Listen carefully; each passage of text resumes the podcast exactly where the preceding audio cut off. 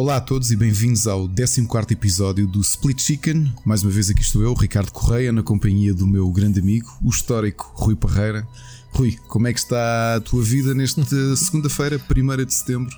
É, começa logo o mês cansado. É já o clichê da gente dizer, não é? Uh, o histórico, então porquê histórico? Conta-me lá. Epa, começa, já te faltam adjetivozinhos para, para, é... para anunciar. Pá, estás cá há muito tempo, não é? O outro chamava-te dinossauro, eu chamo-te histórico, que é uma forma mais. Uh, não sei se é assim mais. Uh, tipo, estás-me a chamar velho, não, não estou a ver. Exato, Mas pronto, mas não, meu amigo, não me sinto velho, está-se bem. Olha, muito boa semana muitas coisas arrebentou. Portanto, a gente tem feito estas previsões, meados de agosto, início de setembro, uh, as coisas estão um, a acontecer. O mês de setembro vai, já começou ao rubro. Nós, como temos acesso a jogos uh, com embargo em antemão, para nós aquele mês terrível de setembro já começou. Uh, falo por mim, falo provavelmente por ti. E muita coisa boa que se está a jogar deste momento, portanto está-se bem. Mas depois a gente retoma esse tema do que é que andamos a jogar e a ver Há novidades também no meu, na minha lista, depois a gente fala sobre isso. Mas pronto, hoje a semana. Hum, há, uma, há, aqui uma coisa que eu quero falar contigo, Ricardo, e a gente tem que começar a olhar para estes alinhamentos que a gente faz parece-nos ser eh, fácil termos temas negativos e a gente tem que começar a trazer alguma alegria para o podcast, porque não há semana eh, eu tenho dado a reparar e, e a ver até os títulos que a gente dá aos podcasts. Eu acho que é isso que vende também. É, não é? Mas eu não quero vender eh, tristeza, eu quero vender alegria. Ora, são, são produtores que são ameaçados de morte, ora acontece isto, é ou acontece que, aquilo. Como é que é o IGN que retira análise? Retira análise, é tudo muito negativo. Temos que começar só a falar bem, a ver se resulta, só para ser diferente das tendências de. Curiosamente, agora olho para, para aqui e nenhum de nós pôs, e se lhe deixamos isso para depois, o fato do developer do Night in the Woods ter suicidado. Já viste? Em, em... Mas não começamos a falar disto porque senão. Não, mas logo... podemos falar. Eu, por acaso, é um tema que eu não gosto de falar nem de lidar. Mas uh, e, e há pessoal que mete essa notícia e partilha assim: há que retirar uh, alguns pensamentos disto. Man, é uma pessoa como outra qualquer, lá porque é developer, teve os seus problemas dele. Ao, ao que parece, ele foi acusado de abuso sexual, uhum. parece estar na moda. Mas é assim: eu lido com essas notícias no meu dia a dia na onda da tecnologia, como por exemplo, o Google mete. Uh, uma portanto, faz uma investigação interna por alegadas uh, uh, queixas de abuso sexual do chefe do departamento X à empregada à secretária. Pá, estas cenas acontecem no dia a dia e, e eu, sinceramente, é daquelas notícias uh, cor-de-rosa, digamos assim. É, que... Eu admito que já não mergulho nisto e toco nisto com muito cuidado porque é, é, condenável quando acontece, mas eu acho que se acontece tem que ser resolvido nas instâncias próprias. Portanto, se há processos judiciais a decorrer que eles sejam analisados e sejam verificados, e se a pessoa é culpada que seja uh, punida por isso. Sim. É, mas não entro, porque não eu reparei percebo. nesta história toda hum. do Night in the Woods que a malta já começava. Uhum. Ah, mas tem, tem a Zoe no meio da história, e se calhar não é bem assim, ou é, ou não é. Pá, não faz-me imensa confusão. E portanto, eu como não sei como é que isto é, vi também há pouco tempo um youtuber que, que foi acusado da mesma coisa, até pela própria mulher. O processo de divórcio dele veio ao de cima porque a mulher também soube de algumas coisas e também, como Mas se é dizer, português ou internacional? Não, é internacional até um daqueles grandes, só que pronto, eu não te consigo dizer o nome. E por acaso foi daqueles que eu tropecei também a pensar. Isto, isto, Isso, está, um, uma questão assim. dessas que foi muito mediática foi a do Dr. Disrespect que teve aí um stress que, pronto, eh, traiu a mulher basicamente e ele afastou-se do stream para lidar com isso. Pá, e é daquelas coisas que a gente não tem nada a ver com a vida das pessoas. Pá, nem julgar a pessoa em questão. Uh, e ele, pronto, até, até fez uma declaração uh, off character uh, a, expor a situação ele próprio. Epá, mas pronto. Mas é engraçado é que isto podes levar para qualquer área do, do conceito de celebridade, porque há muita gente que defende, e acho que é um bocadinho essa justificação da existência de paparazzis e de imprensa cor-de-rosa, é se a, vida de, se a pessoa é uma figura pública, então a vida dela tem que ser tratada uh, na vida pública. Eu não concordo nada com isso. Não, e não por isso é que tu às vezes vês figuras públicas ou celebridades que tu não conheces praticamente nada da vida delas. Porque elas não dão essa margem, porque não querem correr o risco de. Pá, no outro dia falava-te, quando falava do Boston Legal, tu sabes que eu adoro o James Spader. E o James Spader é um tipo altamente reservado e é dos maiores atores de Hollywood, né? toda a gente sabe. Uhum. E, e, nestes 30 e tal anos de carreira que ele tem, ele é uma pessoa hiper reservada com a vida dele. Né? Sim, há, há, atores ou artistas de música, isso que os cunhos que não são famosos uh, são completamente protegidos. Mas repara que essas pessoas são mais alvo do que os próprios artistas. Portanto, ah, como é que é estar casada, sei lá, com o Cristiano Ronaldo ou Sim. não sei o quê. Um, e, e essas pessoas são vítimas mais fáceis Uh, e que se pode apanhar às vezes os podres, podem-se descair, e é isso as histórias que eles uh, perseguem, né? Epá, e é irónico que estamos a falar disto numa altura em que fazem 21 anos da morte da Princesa Diana, da forma como foi, não é? Como uma perseguição completamente estúpida de paparazzis que queriam fotografá-la com o Dodi Alfaiate. Mas o, essa dos paparazzis também pode ser a forma de cobertura uh, como os agentes de MI6 trataram da situação. Também se falou muito nisso na altura. não havia internet, não havia. Uh, Exato, formas de, uh, não havia de conspiração, conspiração foi, mas sim. houve muita conspiração que foi, foi, foi servicinho. Mas pronto. Nem sei porque estamos a falar disto. É pá, isto descambou nisto, mas a realidade é que infelizmente tu tropeças muito nestas histórias. Ou o PewDiePie casou aparentemente e olho para isto tudo e penso. Casou com a Marisa. Ah, isso eu quero ver, peraí. Não, estou a brincar. É, é ele, ele a, a, mulher dele é uma figura uh, exposta por ele, obviamente, e tornou-se uma personagem, digamos, no, dentro do, do, universo PewDiePie. É. Portanto, ela Epa, é conhecida, eu, ao fim e ao cabo. Meio é o que é, mas quando tu te vês YouTube, pá, eu, eu, vi um bocadinho do vídeo, tu, eu, esse Dr. Disrespect eu nunca assisti, o Mark é que costuma vê-lo, mas este youtuber que eu te disse que também teve um problema semelhante porque foi acusado por alguns viewers de ter Acho que ele pediu nudes e andou a trocar imagens com alguns espectadores. E é um tipo com uma, uma dimensão muito grande, com vários milhões de seguidores. Epá, e é o problema aquela, é que cadeira, eram... aquela cadeira do poder que provavelmente ah, sobe-te à cabeça, não é? E, e pensas que e és Deus. O problema Deus. é que havia alguns que eram underage e ele depois não sabia. Hum. Então ele faz um vídeo justificar aquilo tudo e explicar. Epá, e eu vi um bocadinho, sabes, naquele, naquele quase. Como a malta que passa na estrada e vê um acidente. Yeah. Um, e eu vi um bocadinho daquilo e pensar: tu tens de fazer isto, meu. Tu já viste? Yeah. Que é, ok, tua, se calhar porque parte da tua vida ou do teu sucesso passou por esforço da tua vida pessoal. Sabes que isso é um bocado culpa uh, da tua exposição, não uh, no teu canal ou, ou, o que é que seja, mas nas redes sociais, porque é assim. É tramado tu seres um, um, um youtuber, um streamer famoso e queres alimentar um Facebook, um, ou um Twitter, ou um Instagram com histórias e, eh, o que é que tu partilhas aí? Se calhar a tua vida pessoal. Sim, Pá, eu, eu, por exemplo, eu, eu deixei de ter eh, eu, eu, redes sociais pessoais. Atenção que eu não sou nenhuma celebridade, mas para tu perceberes, o meu Facebook pessoal é à parte do split screen. O que é que acontece? Quando eu tenho que partilhar uma análise, Sério? eu partilho no split screen. Facebook um dia destes? Hã? Tens-me adicionar no Facebook? Como assim? Estou a contigo. Não, não é isso. O que eu quero dizer é, eh, eu tinha um, um um Instagram pessoal e não me servia para nada. Então uh, meti como split screen, ou seja, todas as coisas que eu meto lá também têm a ver com jogos. O Twitter é a mesma coisa, eu basicamente não, não falo que me dói a barriga no, no, Pá, no Eu acho que isso depende um bocadinho. Posso fazer um estado de espírito, mas sempre, sempre possível relacionado com cultura geek, jogos, filmes, séries ou whatever.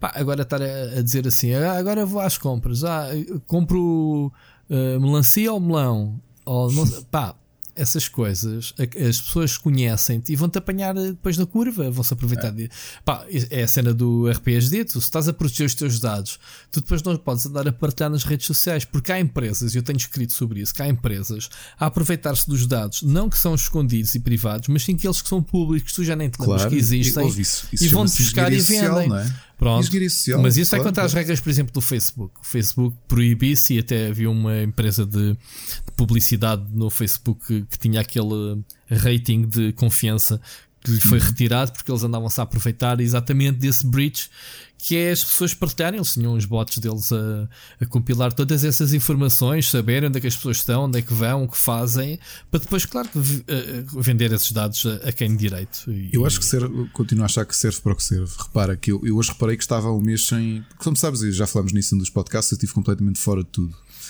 E só por exemplo, eu até era um bocado mais. tinha o hábito de publicar mais no Facebook e tive algum tempo fora, porque estive aqui a, lá, voltar à vida ativa pós-férias.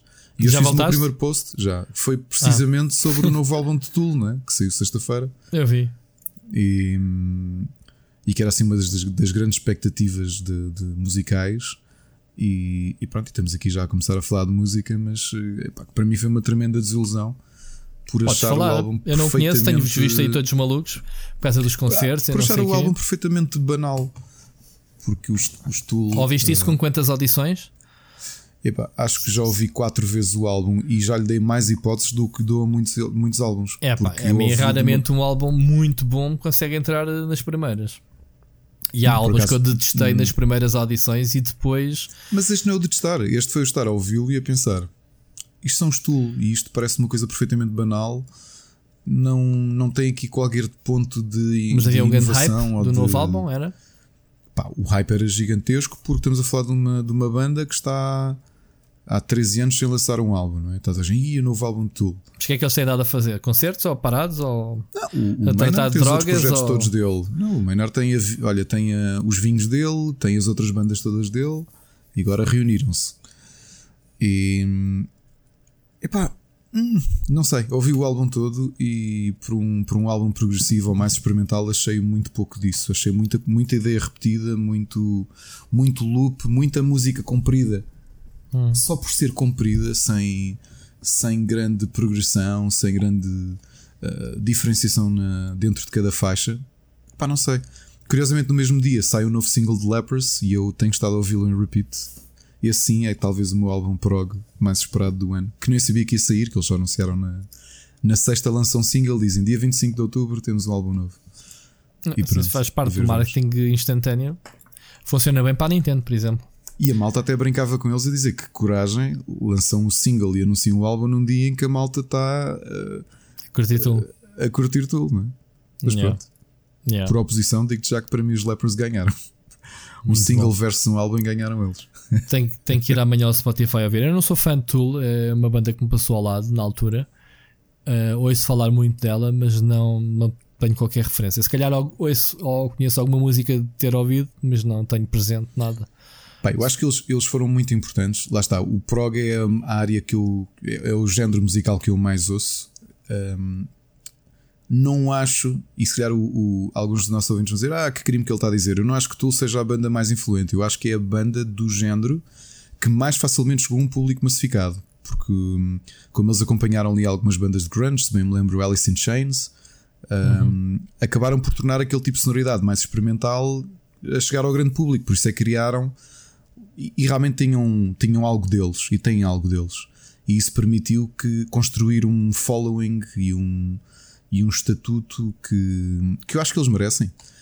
Ah, mas quando tu mergulhas mesmo no prog, epá, há realmente bandas muito mais consistentes, muito mais profícuas a, a compor, para mim mais influentes eh, como música, mas tenho que compreender tudo pela influência que eles têm para um público massificado, norte-americano especialmente, que, hum, pá, que está habituado ao grunge, que é o que é. Eu não gosto de grunge, reconheço algumas coisas de valor, mas em geral hum, não, não, não sou. Grunge eh, é Seattle, man. Tens de conhecer aquelas bandas de- da, da altura, não é? Não me dizem nada, percebes? Não, não me dizem mesmo nada. Uh, reconheço o valor de algumas, reconheço a qualidade de Pearl Jam, Pearl Jam, é? reconheço algumas coisas de Alice in Chains. Nirvana, por exemplo, nunca me disse nada. Olha, até sábado estava no aniversário e estávamos a falar precisamente disto. E eu, eu vou-te contar uma pequena situação Foi anedótica. Nirvana que arrebentou com, com o género, Claro. não é? Está Uma, uma raivoso. situação anedótica com Nirvana que foi: eu tinha, eu tinha 11 anos e alguém passou. Epá, eu não, não conseguia ouvir. eh, 12 anos, não conseguia ouvir Nirvana, pá, não sei, aquilo não me entrava. E há um amigo meu que adorava Nirvana. 12 né, que- anos era muito cedo, se calhar, para ti. Não, espera, espera. E já eu estava a começar a ouvir metal e por oposição o Nirvana não me dizia nada. E passa-me um disco que é o MTV Unplugged, não é? Que famosíssimo, MTV Unplugged. Sim, claro. E eu começo a ouvir aquilo, pá, e há lá uma faixa que eu disse: Eu adoro esta música. No Man Who Sold the World. Não. Exato. Nem sequer, é deles. Exato, só que eu só descobri uns anos depois. Essa música aquilo é David assim, Bowie, meu. Epá, esta música é espetacular. Olha, isto sim, olha, eu gosto de Nirvana. Ou seja, para mim aquilo era o ponto alto do, do álbum todo. E quando eu descobri, eu dei hipótese de Nirvana por causa do The Man That Sold the World. E, e para mim foi, foi sentir-me defraudado É, é porque porque esse foi o single. deles. É, foi o single desse, dessa brincadeira. A MTV teve uma série de unplugged com várias bandas. E muito essas- Hum. engraçados. Era o da Alanis Morissette era engraçado, o do Brian Adams era engraçado. Sim, e dele, pronto, foi o pai dos últimos registros, penso Sim, eu, que ele sim, sim. fez. E Yeah, é uma pena. Mas saiu de lá muita coisa. Eu por acaso estava aqui a falar e, e não, falo, não sou pessoa de ir a festivais, mas este ano fiquei Uh, um bocado chateado sim, que o Vilar de Mouros estava. Claro. Tu sabes que eu gosto de punk rock e pá, Sister of Mercy, uh, Therapy, pá, Therapy então voltou outra vez a tocar no Spotify. Sim, uh, The Cult, man, Offspring, dispenso que já os vi e, e pronto, para ouvir as mesmas tretas de início. Aliás, estás um, a falar aí de punk, até mais a, a, aquela malta, o, o pós-punk, não é? Dos os, os primórdios do, do gótico, aquilo foi fortinho Sisters, no é? Sisters e depois é, Clan of Zymox, que é uma Epá, banda o que Skelt, eu nunca vi. O Skelt é, foi uma banda do o também. Foi uma banda do caraças. E eu, eu, também olhei para o alinhamento, pá, só que não dava que não tínhamos férias, mas olha que eu, eu e, a banda olhamos para aquilo meu, e Vilar pensámos... Isto é que atrás dos montes, não é? Lá é, por cima. É. Olhámos Epá. para o cartaz e pensámos que cartaz. Aquilo era aqui esse Cancanancy também, eu estou com Cancanancy, sim, sim, sim, sim. Já viste, meu, que cartaz. Sim. Mas olha que já há dois anos, o cart... há dois anos ou ano passado, que foi Peter Murphy e Echo and the Bunnyman. Pá, este é suposto ser o pai de, dos festivais, portanto, os gajos. Sim. Pá, Sabes que já... a conversa sobre isto deu-me deu para ir olhar para os cartazes todos de, de, de Vilar de Mouros. Houve um ano que eu não fui, Epá, que tinha sido o dia logo das minhas duas bandas favoritas, que não, er, não eram na altura, obviamente. Que hum. foi um dia de Vilar de Mouros que teve Anathema e Porcupine Tree a tocar. Ah, pá, não conheço nada. que depois a fechar com Nightwish. Nightwish, sim, já, já deves saber o que é. Não? É? Sim, não conheço, mas já ouvi falar. E, e era isso e o Within Temptation. Foi assim um dia. Pá, isto, eu agora olhei para trás e pensar que dia que eles fizeram em Vilar de Mouros. É. Pois. E depois há aqui outras bandas que eu não conheço, mas eh, devem ser conhecidas atualmente, sei lá, House of Love, Tape uhum. Junk, Wedding também Present. Ah, tem os Manic Street Preachers também. Pronto, Olha, também gostaria de ver. Coleção. Eu, Manic Street Preacher, comecei a ouvir só a pai há um ano. Dei-lhes uma hipótese, porque na altura só conhecia aquela música do If You Tolerate This, Then Your Children Will Be Next, uhum. que era aquele grande single deles, uhum. e não, não liguei muito, mas há um ano Acho que por causa do Machado ter-me dito qualquer coisa sobre Manic Street Preacher. É daquelas bandas que andam aí, tu ouves os singles, curtes boema, nem sabes quem é. Depois vais a ver, ah, é destes, é este, é. Não, não e, e, olha, eh, gostei mais de os ouvir do que julgava que ia gostar. Por acaso uhum. me fiquei com pena de uns ver. E realmente Vilar de Mouros teve um cartaz. Eh, foi muito bom. Eu, os cabrões são espertos, meteram isto, obviamente. Uh, isto foi a nossa primeira asneira do podcast, só 14 episódio. Diz? Foi a nossa primeira asneira. O que é que eu disse? Do podcast. Disseste cabrões. Ah, cabrões não mais era. É, é uma forma, vá lá, sacana. Também és do norte, Pronto. não é? Também és do norte, não és? Tenho ascendência do norte, sim.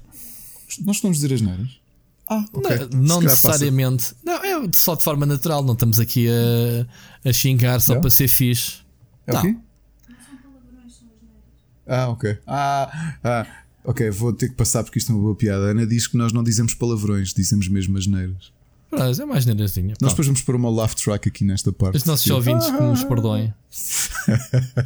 Mas pronto, Olha, vamos é voltar. É engraçado este nosso início, 19 minutos. Isto começou com o. Só falamos de temas tristes e temas tristes. estamos em Vilar de Mouros. Estamos em Vilar de Mouros. Ah, mas nós, nós temos que começar a, a, O primeiro tema tem que ser random. A gente costuma ter um tema forte em que estamos aqui mais tempo a falar, mas uh, vai começar a ser a conversa da treta. Lembras-te da conversa da treta com o António Feia? Com, claro o... Como é que ele se chama? José Pedro Gomes. José Pedro Gomes. Pronto, eles, eles começam a dizer qualquer coisa e acabam. Pronto, não interessa. Olha, o primeiro tema desta semana, vamos voltar a falar de coisas sérias, é o NBA 2K20, que é considerado o Gambling Simulator. Bom, isto é, é daquelas polémicas que eu também não vejo que seja uma grande polémica, mas é, é estúpido. É, é só estúpido, como se costuma dizer agora. Portanto, eles saiu um trailer esta semana que basicamente há um jogador não a mostrar o jogo, jogadores a, a, fazer afundanços ou whatever, mas está a curtir a fazer pack openings, eh, a fazer roletas, a jogar panchico, a jogar uh, mais o quê? Slot machines para desbloquear cartas e cenas para o jogo.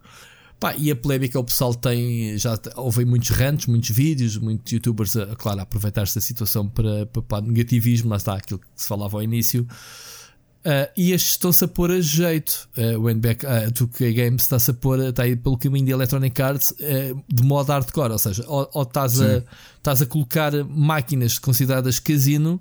Ainda daqui a pouco tempo falámos do GTA V que ainda não chegou a Portugal a expansão por causa de exatamente isto. Olha, é engraçado, é, é, como é que aquele meme muito conhecido que é uh, alguém diz qualquer coisa e a outra pessoa diz hold my beer. Hold my beer. Eu, eu, não é? Yeah. É um bocado o que, o que a, a Take Two está a fazer, não é? Electronic Arts tem aquele sistema todo do. Como é que ele se chama? Do Ultimate Team, não é? Ultimate Team. Só, por, só por curiosidade, eu não me lembro se estavas nessa talk ou não. Quando foi o lançamento do FIFA 19, fizemos com dois jogadores uh, profissionais de FIFA, os dois de topo da época do, de, da época 2017-2018, que era o Rasta Arthur uhum. e o Ram Ram, que tinha sido o, que era da FTW na altura, que tinha ganho a Taça de Portugal. Esse não conheço, conheço o Rasta Arthur, sim. E os dois disseram que quando sai um FIFA, para conseguirem ser competitivos com os jogadores de topo mundial, que eles tinham de gastar em microtransações com, com, com, a Electronic Arts para abrir saquetas uh, 6, 7 mil euros. Ah, mas eu, eu, a Electronic Arts, tanto quanto sei, entrega aos youtubers que eles consideram que fazem conteúdo de FIFA, assim, FIFA Coins, assim, tipo ao início. Sim, mas estamos a falar destes jogadores, são jogadores profissionais. E o que eles estavam a dizer é que a culpa não é tanto da EA, é que havia 3 ou 4 jogadores de topo de Faziam Ultimate isso. Team. Tinham dinheiro para isso. Obrigaram o resto. para. Sim, toda a gente tem que correr atrás. Ou eu seja, imagina. Acho, eu acho que a Electronic Arts deveria retirar os, as cartas desbloqueadas com FIFA Coins da equação dos esportes. É um mau precedente. Isso é um assunto que podíamos explorar. Olha, é, é, é, é, o pay per win. Claramente, é, olha, tu, não é? eu fiz esta pergunta aos dois. Mas eu nem, sei, eu nem sequer sabia. Nem sequer okay. sabia que o Ultimate Team que, é, que, que tens é que compor a tua equipa era utilizada nas é. equipas de esportes. Fiquei é. chocado, foi há pouco tempo que eu soube disso. Eu, eu até lhes fiz esta pergunta porque o meu conceito de esporte, e eu disse-lhes mesmo isto: o meu conceito de esporte é um desporto eletrónico em que toda a gente parte de, um ponto equipa. de igualdade. Yeah, pois. Ou seja, o League of Legends, que foi o jogo que eu joguei mais, tu podes gastar dinheiro para questões estéticas. Sim. Ou seja, sim, sim, tu sim. estás em ponto de igualdade com toda a gente. Sim, sim, o resto é a tua perícia. E no FIFA futebol não. devia ser a mesma coisa. Quando eles me dizem que os quatro jogadores de topo, no dia de lançamento do FIFA, quando os campeonatos abrem, quando as classificações mundiais batem logo 10 mil euros em FIFA Coins para abrir todas as saquetas e sacar os melhores jogadores, e que toda a gente que quer ser competitivo, pá, o Rasta Arthur do Sporting, na altura o, o Ram Ram então, isso deixa de ser uma questão de, de, não, de perícia, não é, não é, é sorte, não é? Olha, eu não sabia disso e estou chocado. E estou mesmo chateado com isso porque, pá, ainda hoje escrevi uma notícia uh, da Federação Portuguesa, emitiu um comunicado da divisão de esportes a dizer que, que iam suspender o campeonato FIFA nacional. Um, e que tu vês que costumam estar presentes nas feiras de videojogos uhum. e a fazer lá as finais, isso acabou. Não sei se já sabes. Uh, acabou, eles chocaram com as estratégia da Electronic Arts e a Electronic Arts uh, basicamente cancelou o nosso campeonato, ou cancelou ou meteu em hold até negociações, e essas negociações já aconteceram. Uh, eu escrevi sobre isso diretamente o comunicado deles. Eles basicamente acabaram com os. Um, já não pode haver, vai ser tudo online, não pode haver eventos físicos a contar para os campeonatos oficiais de FIFA. Sabias? Eu sabia que havia ali um pequeno problema, havia algumas, alguns é problemas em relação até é à questão da propriedade das é. equipas. Yeah. Sim, a Electronic Arts tem propriedade do jogo, faz o que quer e manda as diretivas e as federações e as pessoas que organizam os torneios têm que sujeitar essas regras. Epá, Aqui, que, que é essa estamos a falar do Pro Clubs. O Pro Clubs que é aquela, aquela do cada um controla um jogador, 11 para 11. Estás a ver? Sim, exatamente. É, mas tu repara, oh, Rui, é, é, dentro do desporto é aquela coisa que uh, desporto eletrónico tem que um desporto clássico não tem, não é? Porque o futebol tem regras mundiais, mas se houver uma federação que muda as regras, a bola está lá e tu não tens uma programação uh, que tal ter. Neste caso, o FIFA é literalmente ou usas a plataforma deles ou não usas. Sim, e também ninguém vai mudar para pés. Tens que jogar online uh, se queres continuar a, a, pronto, a fazer. Mas olha lá, e eles foram obrigados, questão... inclusivamente, desculpa lá só, só completar-te isto, foram obrigados, inclusivamente, a criar uma divisão dentro da federação chamada uh, Futebol Virtual gerida pela mesma equipa, exatamente, para, uh, ou seja, deixa de ser a federação a organizar os campeonatos e esses campeonatos são, uh, digamos assim, uh, passam para um âmbito comunitário. Estás a ver? Um, epá, é uma cena bem esquisita. E estamos a falar de uma, da liga que, que, tem 4, 5, 10 competições por ano, ou por, por desde a taça nacional, a, a Liga 2 Pro Clubs, Epá, enfim, uma série de competições e tiveram que ser todas alteradas, mas a, a, que mais pensei assim: fogo, isto é tão fixe teres os campeonatos online uh, e depois teres as finais físicas. Isso é, é o que torna os esportes tão bonito, né? Vês ao vivo sim, sim. as coisas. E FIFA acabou.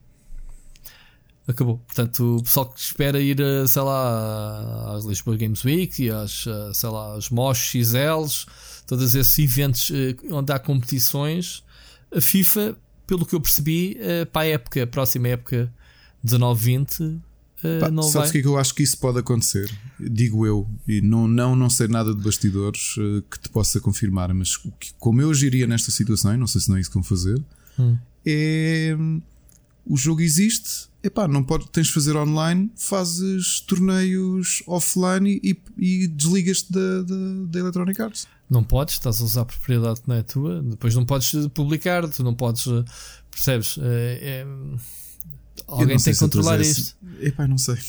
Epá, uh, vê, passa pelo. Tem, já agora o ouvinte que tiver curiosidade, passe na Federação Portuguesa. Agora, Rui, eu, eu, sei que a NBA, o NBA esticou-se em relação àquilo que quer fazer, mas a malta está indignado com a forma de obter cartas ou o fato de se obter cartas.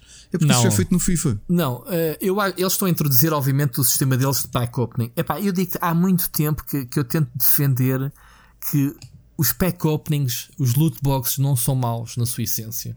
A mim, pessoalmente, eu já falei nisto. Lembra-me o colecionismo, a surpresa, a sensação de abrir uma carteira de cromos. Lembras? É a mesma Fui. coisa que agora ver uma entidade espera, e Sim. dizer assim à Panini: Panini, vocês têm que discriminar quais são os cromos dentro das carteiras. Não é? Exato. Exato. Mas olha, sabes sentido... que eu ainda coleciono cadernetas da Panini. Aliás, acho que hoje comprámos a caderneta do campeonato.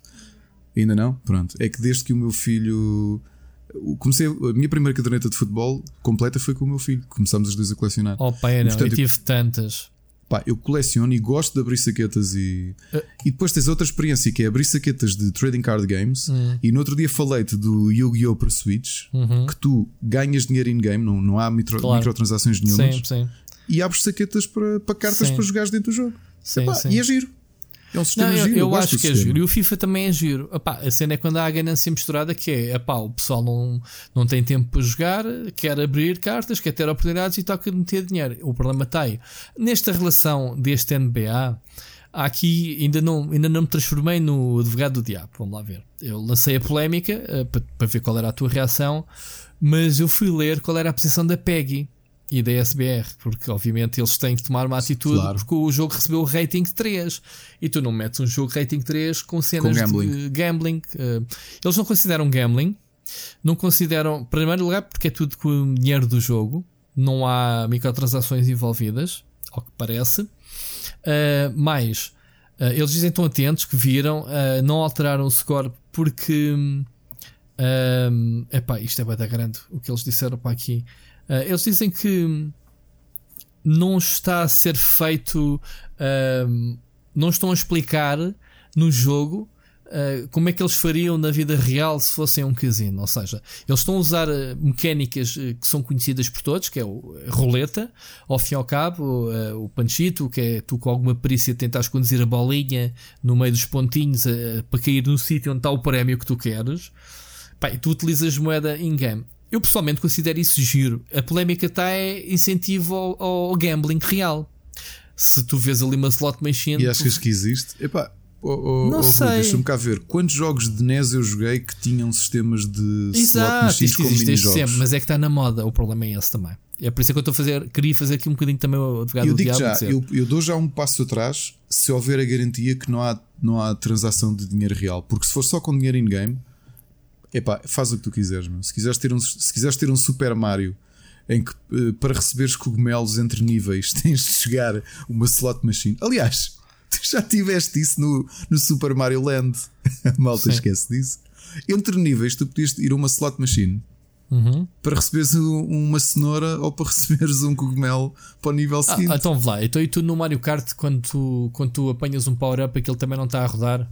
Tá, exato. Pronto, mas isso é muito Epá, não ligeiro. estou muito chocado, não estou muito chocado. Sim, nós estamos aqui a exagerar os dois, obviamente, mas eu não estou muito chocado com esta questão do NBA, porque para mim o problema destes jogos desportivos é esta consciência que nós os dois tivemos eh, recentemente. Que é Pronto. É, tu para seres competitivo tens de meter dinheiro. Isso para mim quebra. Isso porque infelizmente, vamos ser sinceros, isso é aquilo que se tornou o desporto. Sim, é, que é, não, tu tens não... dinheiro, compras o Ronaldo. Claro, é? é? isso é que eu estou a dizer. Isso é o pay for win, quer dizer, é aquilo que a gente não quer. Eu não sabia, sinceramente, eu não sabia que o Ultimate Team uh, que, isto, que os jogadores levassem as suas equipas, não é? Para essas competições oficiais, pá, e quer dizer, isto também não dá hipótese nenhuma, nenhum underdog um ou qualquer não. Não, qualquer, não qualquer iniciante que saiba jogar FIFA, mas que não tenha equipa para competir, não é? Por exemplo, eu gostei do ano em que o Leicester ganhou o campeonato inglês, porque tu tiveste literalmente uma equipa na década, nesta década ou na década passada que foi pay, pay to win no, no, campeonato inglês, que foi o, o Manchester Leicester, City. Não, mas o Leicester também foi pay to win, caraças. Também chegou lá é o é árabe não? e comprou aquela merda e. Quando? Já disse duas asneiras hoje, desculpem lá. Quando? Não, desculpa. O Leicester quando? foi uma injeção de dinheiro também, não foi? Não compraram jogadores? Não, não, não, não. Então tinhas lá aquele tipo que era uh, caixa de supermercado, lá o que é. Pronto, o Manchester City sim, o Paris Saint-Germain também. foi notoriamente pay to win. Chegou ali, ali alguém o, assim: Espera, quantas saquetas de FIFA sim, é que isto dá? É verdade, é literalmente. O, Manchester, o, o Paris Saint-Germain também, não é? Sim. Aterrou lá um árabe. Epá, mas eu tinha a sensação que me disseram que o Leicester também houve ali uma injeçãozita qualquer. Não, tanto, não, tanto que a história que tinham era um bocado aquilo serem ser o tipo que começou a jogar lá, era, era o rapaz, era o, o jogador. Que morreu que... do acidente de helicóptero, não era? O dono, é esse que estás a falar. Não sei, não sei. O dono morreu há o ano passado ou há meses. Não sabia. Olha, de, o dono do, do Leicester. É pá, é, não sabia.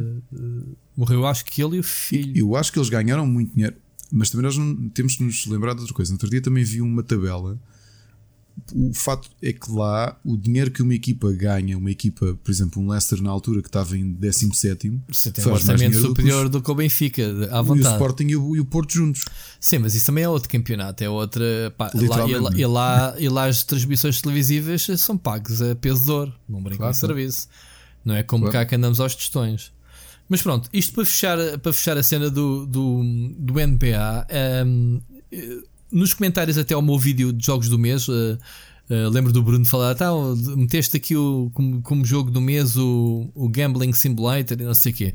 Eu compreendo a indignação do jogador, do pessoal que, em dois aspectos focados no trailer. Por exemplo, para desbloquear um jogador é preciso mil wins. Epá, não, não é pay to win, é gambling, é, é grinding. Pá. É grinding. Pronto, uh, ou seja, os gajos querem tipo te manter no jogo. Darth Vader, joga é, 40 querem, horas. Querem te forçar uh, à força a, a, desbloquear. Já não há aquela desbloquear as formas de forma honesta, que é eu sou bom, jogo, sou, ganho este jogador. Com desafio, meu. Com é, desafio. Com desafio. Conseguir, conseguires, tipo Mortal Kombat, conseguis fazer não sei o quê, derrotar o Shao Kahn em, em dificuldade não sei o quê e desbloqueias o Shao Kahn. Yeah.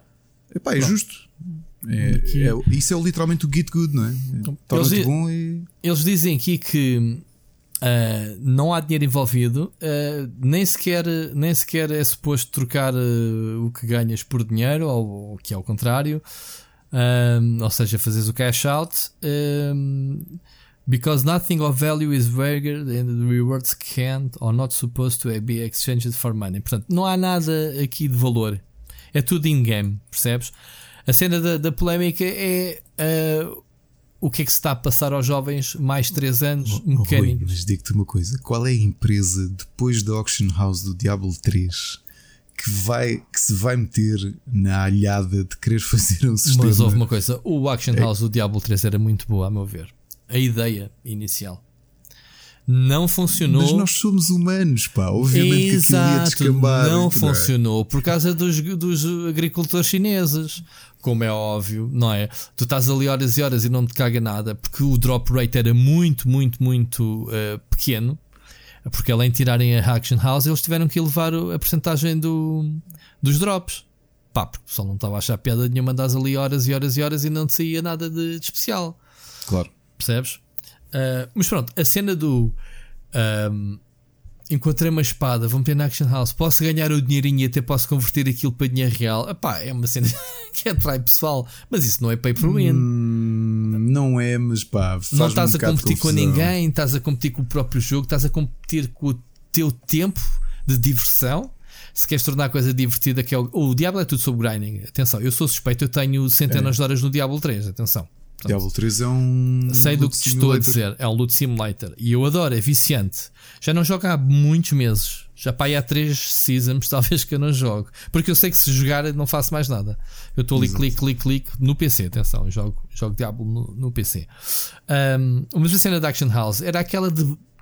Eu vejo naquela perspectiva do tenho uma espada fixe, que vale dinheiro, não me serve para nada no meu, na minha build, vou vender esta cena. Percebes? Mas pronto, nunca, eh, para já nem nunca joguei muito na. Aquilo também foi rápido, rapidamente também tiraram o Action House. Sim. Uh, aliás, a, a, a, versão vanilla do jogo estava broken. Portanto, eu considero que o Diablo, o Diablo 3 só que a expansão é que se tornou o Diablo. Eu, não, epá, não eu gostei muito da experiência. Uh, sentia repetitiva logo ao segundo dia, porque como já estava no terceiro nível de dificuldade, já estava, ok, já joguei isto tudo, uh, pronto, a experiência já. Mas também porque eu fui um bocado sôfrego, porque aquela em normal, logo a primeira dificuldade eu aquilo demora acho que é para 7 ou 8 horas a acabar o jogo, eu fiz aquilo de seguida, não consegui parar de jogar. Sim, o jogo é muito bom, é viciante. Mas pronto, isto mas, mas depois o endgame não prestava, era isso que eu te queria dizer. Acabavas a história e arrumavas o jogo, não havia assim muita coisa para fazer. É. A expansão transformou, introduziu-te o modo aventura, deixa-te ir para. Pronto, transformou o jogo, a meu ver. Um, em relação a isto, pronto, do, do game, é só isto, pronto, é o grinding e é eles a meterem esse jeito, a jeito. Oh, Rui, e por falar em Blizzard, tu. A semana passada falámos um bocadinho do WoW Classic. Uhum. Uh, ah, ok. Tu não foste experimentar, pois não? Uh, não, não fiz experimentar, não fiz questão. Tu sabes que eu, que eu defendo, uh, que sou a pessoa que gosto de manter as minhas memórias Exato. ativas. E, e este Aí é que vai ser a diferença. Este WoW não é exceção, a meu ver. Não, não quero jogar porque ainda tenho bem presente a minha Mas, curta oh, experiência. Rui, Aí é que foi a diferença. É que eu, na altura do WoW, eu joguei Guild Wars e depois Guild Wars 2. Pois é, também joguei seja, Guild Wars 2 e Guild Wars. Para, para mim, a experiência do WoW, ou seja, eu estou a jogar. Não Estás a descobrir muito, o jogo. Ter, deve ter duas ou três horas. Sim, estou a descobrir oh, o jogo. Vai-te lixar, man. Tu vens-me dizer que jogaste duas ou três horas no outro, nem tutorial da primeira ilha passaste, man. Não, mas nem saíste da tua aldeia, da tua casa. O, o, não, a minha perspectiva ali é: deixa-me olhar para isto com tentar imaginar o entusiasmo que as pessoas tiveram quando isto saiu. E vou-te dizer, eu estou para escrever sobre isto. Sabes qual foi a coisa que eu mais gostei desta, disto Mas tu do nunca tocaste no WoW? Nunca na vida? Não, toquei numa das últimas expansões, fui, fiz logo aqueles personagens nível 75, ou lá o que é, hum. e fui com um amigo meu passear um bocado. Até isso, até um boost tinha... usaste. Sabes que eu, dos anos todos que joguei o WoW, só gastei um boost nesta última expansão por falta de tempo. Eu tinha já pois dois acredito. ou três tokens lá guardados de personagens que nunca usei. E queres que eu diga o que é que me fez ter vontade de jogar o WoW? Há um vídeo que a Blizzard lançou que eles pegaram nos, nos developers originais e puseram-nos a jogar agora ao WoW Classic. E o que me entusiasmou foi o ar apaixonado que eles tinham sobre as cenas. Tipo, um deles a dizer: Epá, olha, estou a jogar aquela quest. E ele, ah, fui eu que escrevi essa quest. E eles é. a gozarem uns com os outros. Sim, tipo, sim. olha lá, isto era tão Sim, sim, sim. Estás sim. a ver nu. Só que eles estavam a olhar para aquilo com um ar muito apaixonado. E tu acreditas que aquilo foi contagiante para mim?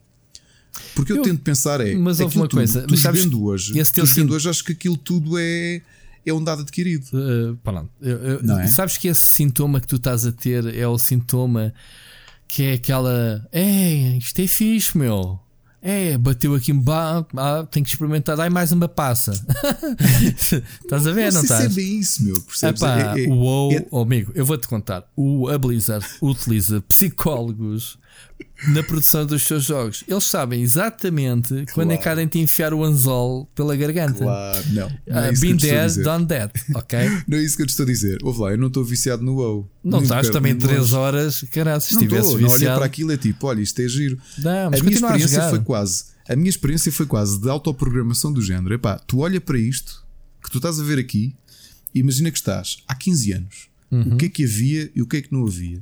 E qual é o impacto das pessoas há 15 anos quando aparece isto que tu estás a ver agora? Estás a perceber? Epá, não estamos numa época em que os MMOs uh, vinguem. O se isso hoje em dia era flop. Pronto, dentro do, do contexto de pagares mensalidade e é o único jogo que ainda se mantém porque tem uma comunidade uhum. que não tem os 12 milhões que teve no pico, mas deve ter um milhão que lhes basta muito para ganhar e continuar a ganhar muito dinheiro. Um milhão vezes 15 euros ou 15 dólares é muito dinheiro. O que é que acontece? Um, o WoW há pessoas que entraram. Eu, por exemplo, entrei em Mist of Pandaria, não entrei na, na era dourada, de, digamos, do jogo. A jogar hardcore. Atenção que eu joguei dois anos seguidos. ao jogo a raidar ao alto nível, ok? Um, o que é que acontece? Epá, eu não consigo jogar agora o WoW Classic porque muita, de, muita um, tu, pá, para andares ali brincar, a fazer umas quests, ok.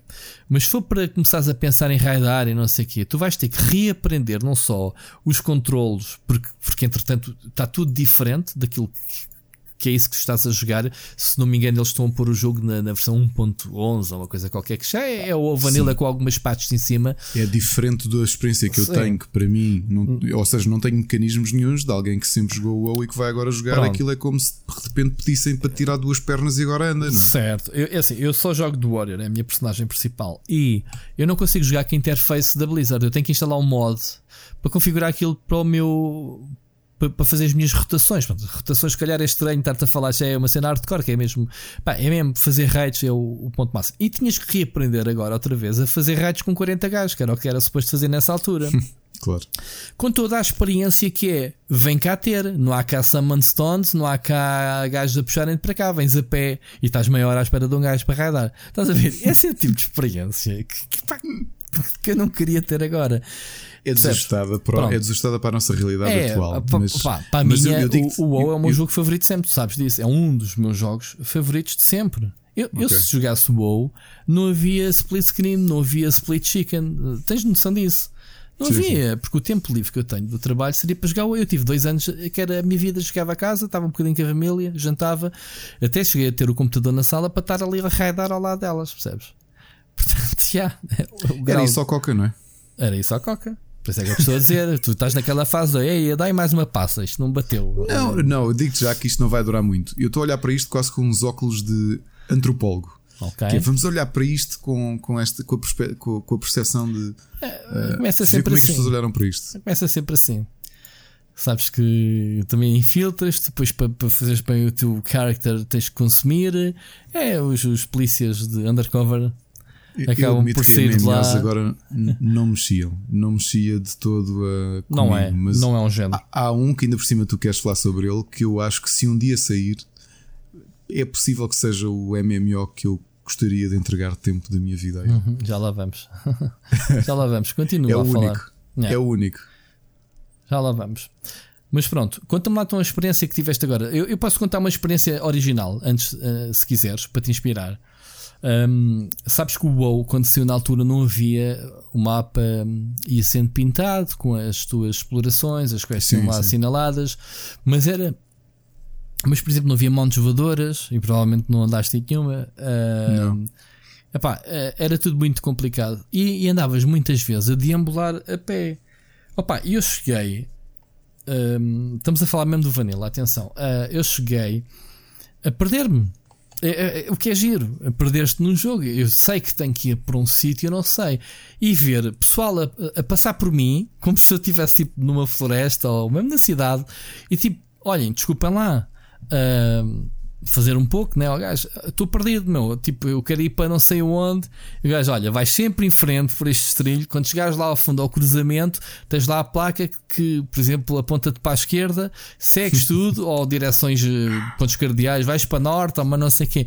Eu pensei, obrigadão, meu, tchau, um abraço. Giro. Então não é, man. Isto é que é, a última, ultimate uh, experiência eu, social do jogo. como é que eu conheci uns amigos que acabaram por ser amigos próximos, vieram ao meu casamento, eu fui ao casamento de um deles e conheci-os de uma forma tão aleatória no MMO. Não, se a gente de casa, ah, é bem da random. Epá, sim. Não, aquilo foi, foi uma cena simples e ainda era na altura. Tu ouviste falar daquele jogo Conquer Online, não ouviste? Pá, que era um jogo, sabes qual é? Sei, sei. Também teve imensa gente de Portugal a jogar, imensa gente do mundo a jogar. Pá, e um dia estava com o meu personagem lá a fazer grind no mapa. Pá, e passa um tipo e, e estava a precisar de ajuda, ou estava quase a morrer, e o tipo ajuda-me. Pá, depois mete conversa comigo, ajuda-me, dá-me um scroll daqueles para fazer teleporte para a cidade. Yeah. Pá, achei o tipo simpático. Fui falando com ele em inglês, ficou meu amigo no jogo, fomos falando. E pá, e há um dia que eu estou. Uh, estava com um amigo da minha turma, que foi quem me pôs a minha Ana a jogar, que era o Luís. Estamos a falar, que pá, olha, conheci um tipo muito fixe, pá, o gajo tem-me ajudado. Depois disse o nick dele e ele. A sério, pá, esse tipo é meu primo. Hã? Yeah, esse tipo é o meu primo. E depois conheci o irmão dele e aliás, conheci o irmão. Não, antes de conhecer esse tipo, tinha conhecido também outro, só para ver se também pôs um mundo de ideia mais bocado. Conheci outro tipo, também me ajudou. descobriram só que ele morava a três ruas da minha casa, como era dividir a casa com o, o outro o, o, outro primo desse meu colega de faculdade que me pôs a jogar. Ou seja, Pai, nós conhecemos assim, tipo, então, mas espera, um tomar a onda, Olivais, ao pé de não sei o quê, olha, queres ir beber café? Já siga. Pá, que era uma coisa. Quer dizer, também já tinha 22 anos, né? Também não, não já ia viste, assim, tipo mas catfishing. Os, os videojogos uh, afastam as pessoas. Exato. E, pá, e, e tornou-se um dos meus amigos mais próximos. E, e, e, nós ríamos imenso por causa disso, que é, já viste, conhecemos literalmente no, aos saltos num, num jogo chinês.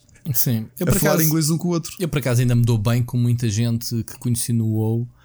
Um, epá, porque depois acabas por trocar um Facebook ou uma rede social, ou não sei o quê. Epá, ainda claro. hoje, uma das moderadoras, uh, que é a Perse, do, do canal, conhecia lá dentro do, do jogo e chateámos e, e, e, deixámos de falar. E pá, que coisa birras que, a gente, que se faz nos jogos, pronto, que as pessoas fazem a sério e fazíamos no jogo também.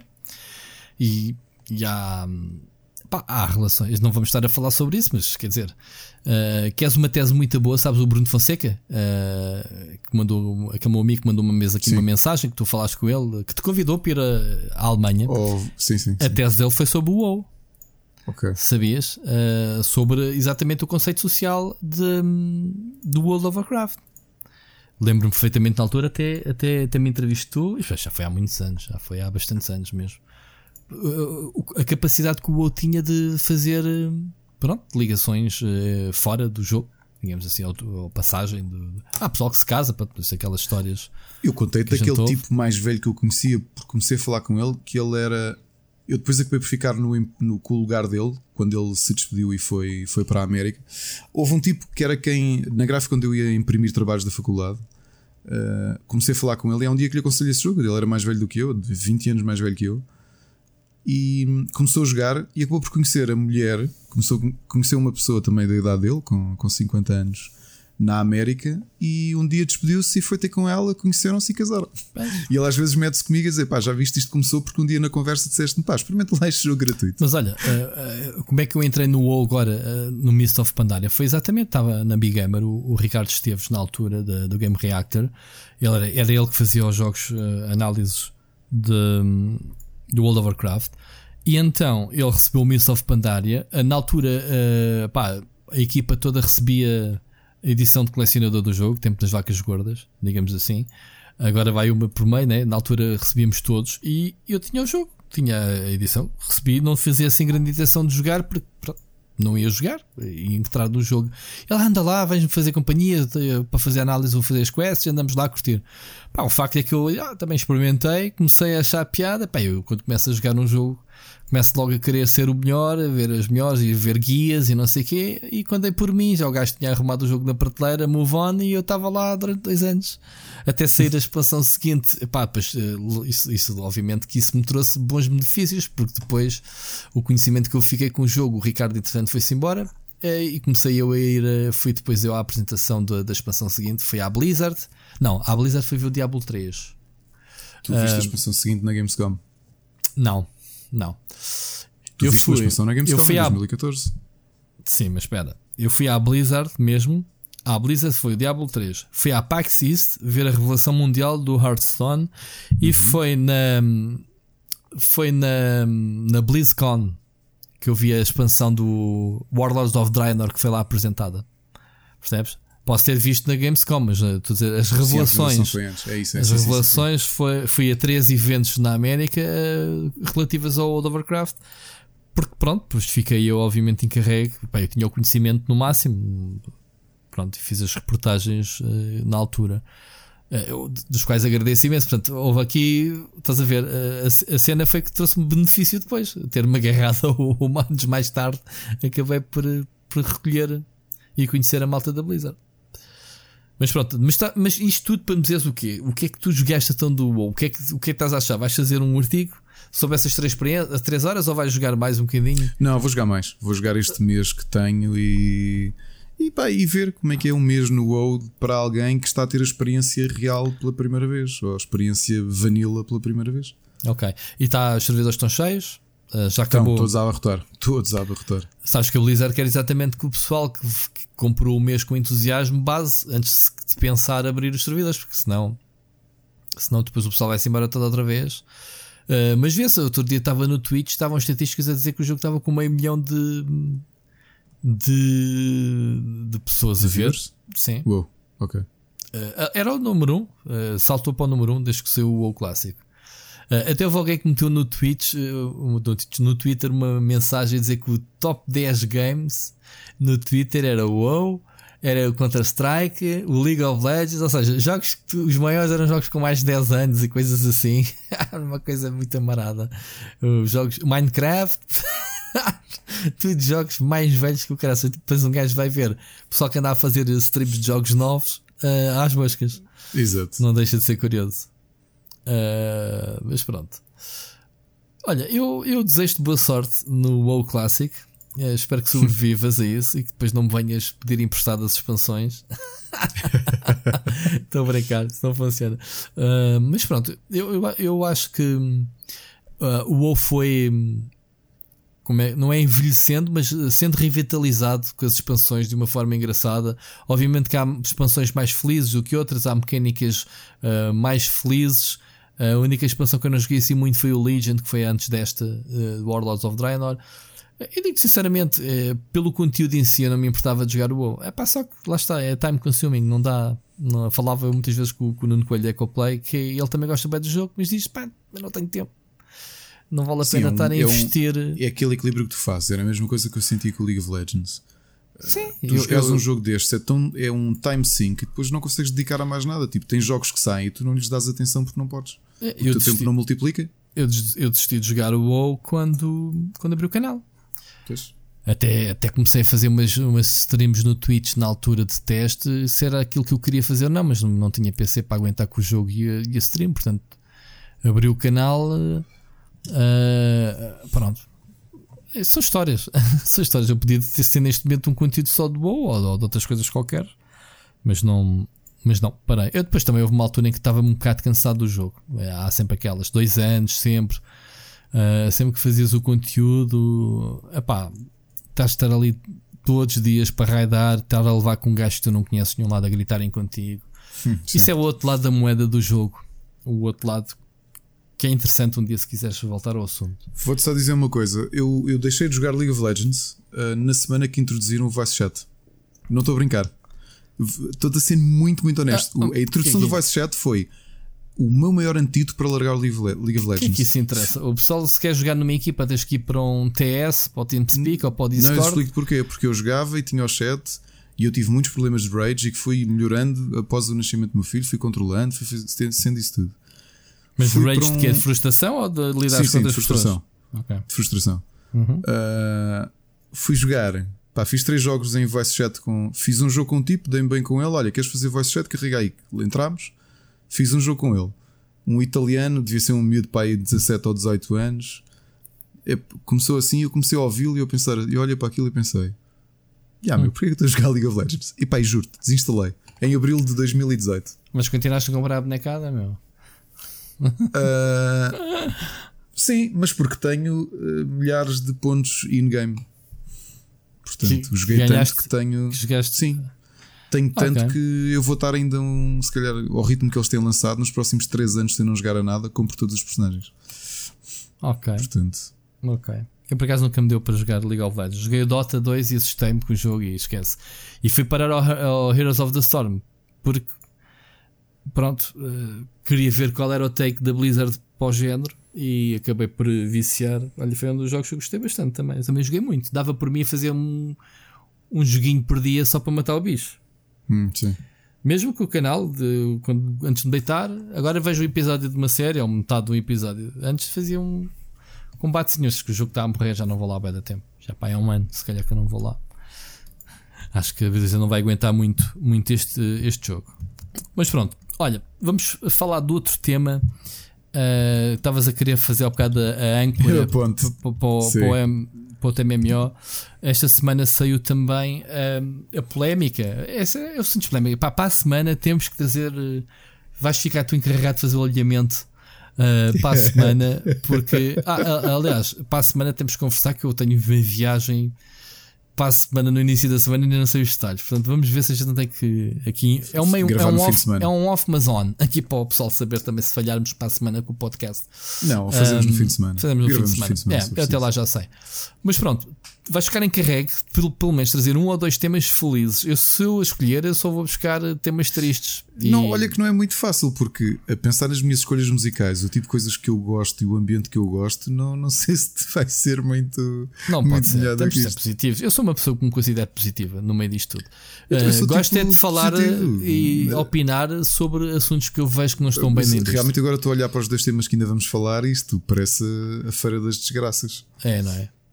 Não sei, digam depois no, nos comentários, nas redes sociais, eh, se vocês acham muito deprimentes os temas. Eh, eu acho que sim, atenção, se disserem que sim, sim, já traziam qualquer coisa fofinha, mas eu prometo, eu prometo uh, que um dos temas que o Ricardo vai pesquisar para a semana há de ser uma coisa mais uma feliz. coisa simpática. Sim, sim, fica assim carregue, fica aqui já a promessa mim Eu vou ti. procurar uma coisa boa. Ah. Ora bem, então é assim. Estamos a falar do jogo que nosso seio de amigos e aqui vou chamar o Sírio, que já não falo deles. Um grande abraço, Sírio. Espero que as férias estejam a correr bem. Questão. um, o Star Citizen é o novo jogo do Chris Roberts que está a ser feito há qualquer coisa como 7 anos. Sete anos significa que este senhor uh, tem vindo a receber eh, dinheiro, dinheiro de. Foi dos jogos Sim. que teve mais crowdfunding de sempre. Sim, neste então, momento já vem 233 milhões não é? recabados. Epá, é uma coisa assim, é uma coisa estúpida. Ao ponto deles fazerem há, há semanas, há semanas, acho que foi na Gamescom, não tenho a certeza, um jantar só com os top donators ou top uh, uh, patrons, ou como Sim. queiras, que estão a investir no jogo, mas uma espécie de caramesse. Ou seja, os homens foram convidados, sim senhor, agradecimento ao jantar, mas depois lá podiam comprar uma nova nave que ainda nem sequer está construída. Mas acho que foi feita para em AutoCAD.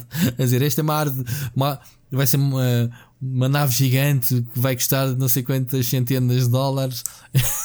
mas ainda não foi, ainda não podem usar nas versões pré, pré, pré-alfa que estão aí no jogo. Opa, oh, eu não sei se o Star Citizen algum dia vai chegar. Eu acho que o Star Citizen vai ser uma espécie de.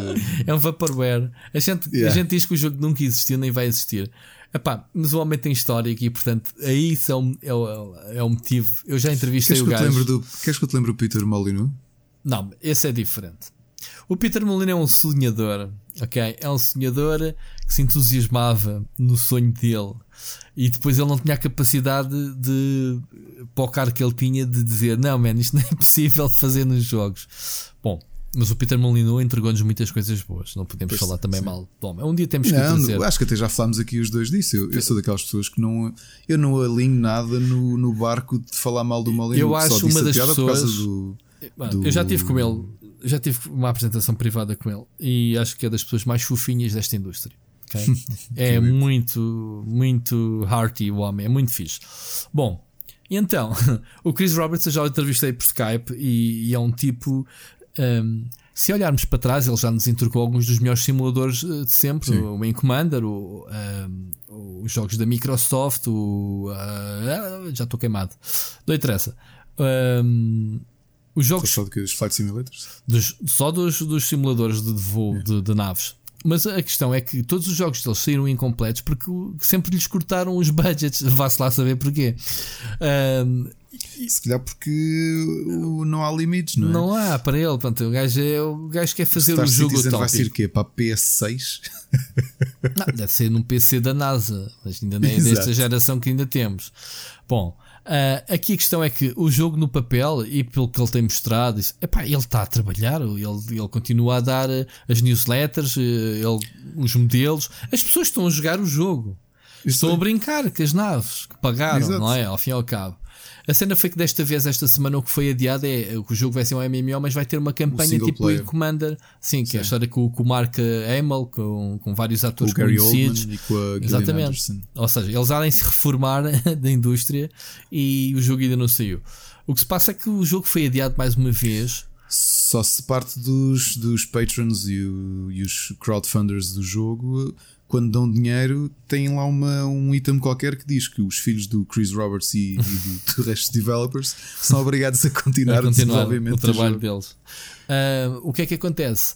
Foi adiado mais seis meses. Epá, isto não é sequer, nem sequer é news. Uh, a cena é que cada vez que há uma notícia destas, uh, estamos a falar da campanha a sol, que é uma coisa fechada. Epá, entreguem isso, man. É o operativo. Nem que o MMO saia daqui a três anos, porque aparentemente isto será uma espécie de tutorial para tu aprenderes a mexer com as naves, mas tem um modo de história de luxo. Mas estou a falar, 233 é? milhões é muito milhão. O que se passa é que o homem a visão dele, ele, ele tem várias equipas a trabalhar e acho que aquela cena ninguém se entende uns com os outros. Percebes? Os vários eh, departamentos. Eu uh, continuo a achar que isto arrisca-se a ser o maior flop de Kickstarters de sempre. Sabes que eu já pensei que este jogo pode ser o anticristo desta indústria. Ou seja, aquele que veio para, para, para causar o crash 2.0. Pá, porque não, não sei se de ter credibilidade. Crash, pá, que, ainda hoje, sim. ao, ao bocado estávamos aqui a fazer compasso de espera à tua espera e estava aqui a picar o, o Games Industry Biz, que tem muitas notícias giras sobre a indústria. E, pá, e estava aqui a ver que a Gearbox, meu, teve a lata, que é mesmo assim, de lançar uma campanha no FIG de um dólar para produzir o Homeworld 3 é gozar que os fãs, é gozar com uma licença que eles adquiriram que não tem qualquer histórico na produção de RTS e não tem, que não são eles que estão a produzir, entregaram isto a, um, a uns gajos qualquer. Uh, para quem não sabe, os primeiros Homeworlds foi feito pelo pessoal, uh, pelos canadianos da. Um, epá, não me lembro o nome, mas eles estão fartos de fazer o Warhammer, o Dawn of War, o Company of Heroes, estão a fazer esses RTS muito bons. Uh, sim, o uh, Real. Para lá, tenho que confirmar o nome. Epá, pronto, também não vou estar a. Sei o nome deles, eu já lá estive no estúdio, aliás, uh, já lá estive para a apresentação do, do Company of Heroes 2 uh, e eles são muito bons. O, o, que se passa é que o Homeworld foi uma licença que eles nunca ficaram e que foi parar às mãos da Gearbox que compraram e já lançaram. Não foi um Homeworld 3, mas foi um Homeworld Lands of não sei o quê. É uma Relic. espécie de. a Relic Entertainment, sim. Um, o que é que Está aqui a dizer Real, estava aqui do Real Relic, é isso. Uh, sim, yeah. é Relic Entertainment. Portanto, tu estás a ver, eles fizeram o Company of Heroes, né? E o. Yeah, yeah. E o Warhammer, Dawn of War. Era isso que eu estava a dizer. Pronto. Yeah, yeah. Uh, eles são, eles são, de, são excelentes jogos de estratégia. Eles são de Vancouver. Aliás, a única vez que eu fui a Vancouver foi exatamente eh, ao estúdio. Uh, ao estúdio ver o Company of Heroes 2. O que é que acontece?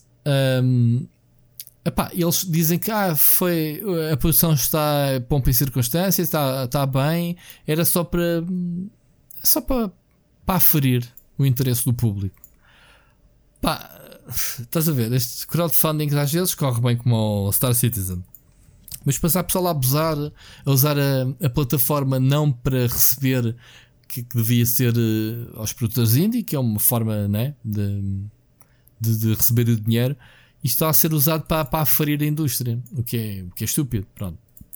Não um, me faças falar porque quando na, na E3 2015 ou 16 o Yu Suzuki subiu ao palco para anunciar o Kickstarter do, é? do Shenmue, tu não. Pá, Sim, eu estava a fazer live daquilo. Dizer, bate recordes, eu estava a fazer live daquilo e a dizer, pá, isto é a maior vergonha que eu já Sim, vi. Sim, porque o homem não precisa de angriação, basta que Uh, pá, a SEGA, se não quer chegar à frente, com certeza que há outra editora que quer financiar o jogo. Se os direitos estão na mão dele, não é? Uh, claro. Não sei se está na mão dele, não sei se vai ser a SEGA a lançar o 3. Sinceramente, não, não é um jogo que eu siga com muita atenção. Um, mas sim, é, é estar. E depois, quando essas coisas não correm bem, não é? Acabam por descredibilizar a, a plataforma. E depois tu queres, se calhar, apoiar e não acreditas que, que o jogo alguma vez sair por, por causa de uns pagam os outros. Pá, que é, que é um tá... problema que se der um dia vamos falar disso aqui. É que eu, eu já fiz muitos Kickstarters de board games e acho que é um mercado altamente confiável. Um, eu, eu tenho muitas dificuldades. Eu recebo muito, e tu também, recebemos muitos PRs de anúncios de campanhas de Kickstarter. Eu tenho grandes dificuldades em, em em querer sequer promover isso, porque a realidade é que grande parte dos, dos Kickstarters que eu até acreditei neles e que ajudei a promover de eu videojogos. Tinha, é, eu tinha, eu tinha uma, uma feature no canal que era exatamente jogos que eram anunciados no Kickstarter ou que disponibilizavam demo, um trailerzito, e eu fazia uma, uma breve análise. à, à página e deixei de fazer porque depois percebi que os jogos acabavam, a maior parte deles nunca sair. Yeah. Era sempre muito estranho. Um, era sempre muito estranho estar. Ah, pronto, os rapazes estão aqui a fazer isto, mas depois o jogo ninguém conhece. Por acaso está a sair um jogo agora uh, que eu joguei através de uma demo lançada no Kickstarter, agora não me lembro o jogo, e percebi-me que foi uma das. um jogo que teve bastante atenção na, agora na, na Gamescom. E pronto, fico feliz cá no meio disto tudo. Há sempre aqueles jogos que sobrevivem, obviamente. É um jogo de, de plataformas 2D, mas tem os combates por turnos, assim, de género desenhos animados, muito giro. Um, pá, não tenho presente agora o nome, sinceramente. É, por exemplo, eu estava. O meu caso foi que eu, quando escrevi sobre isso, para mim foi o ponto baixo em que chegámos. Que foi o One Simulator, que os developers conseguiram para aí 300 mil euros. Foi na altura do, da febre toda do Goat Simulator, da malta se rir. E há um yeah. estúdio indie que faz um Kickstarter do Ant Simulator.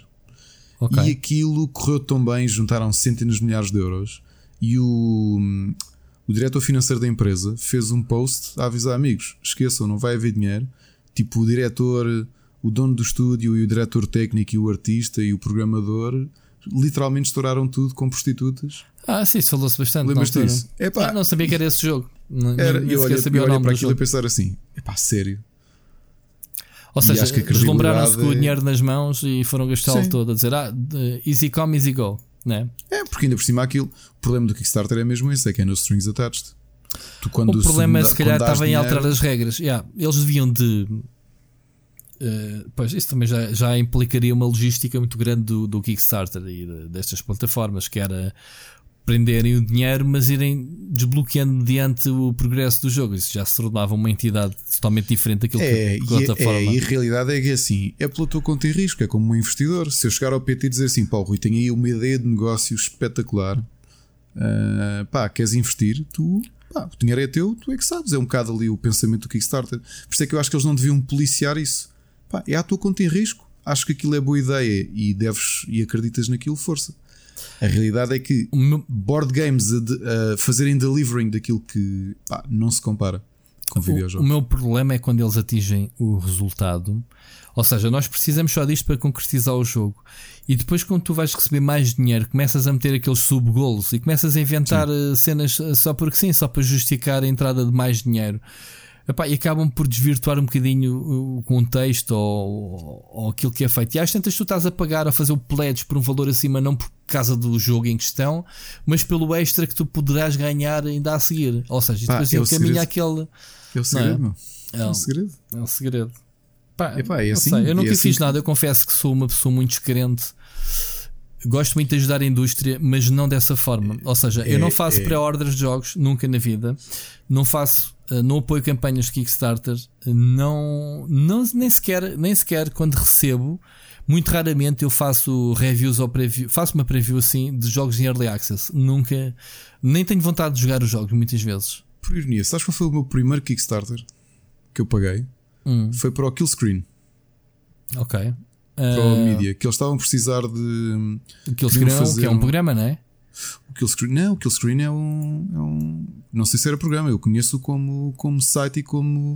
Sim. Como revista. Ok, sim, é um mídia. Pronto, não era um jogo, eu percebi logo que não era um jogo.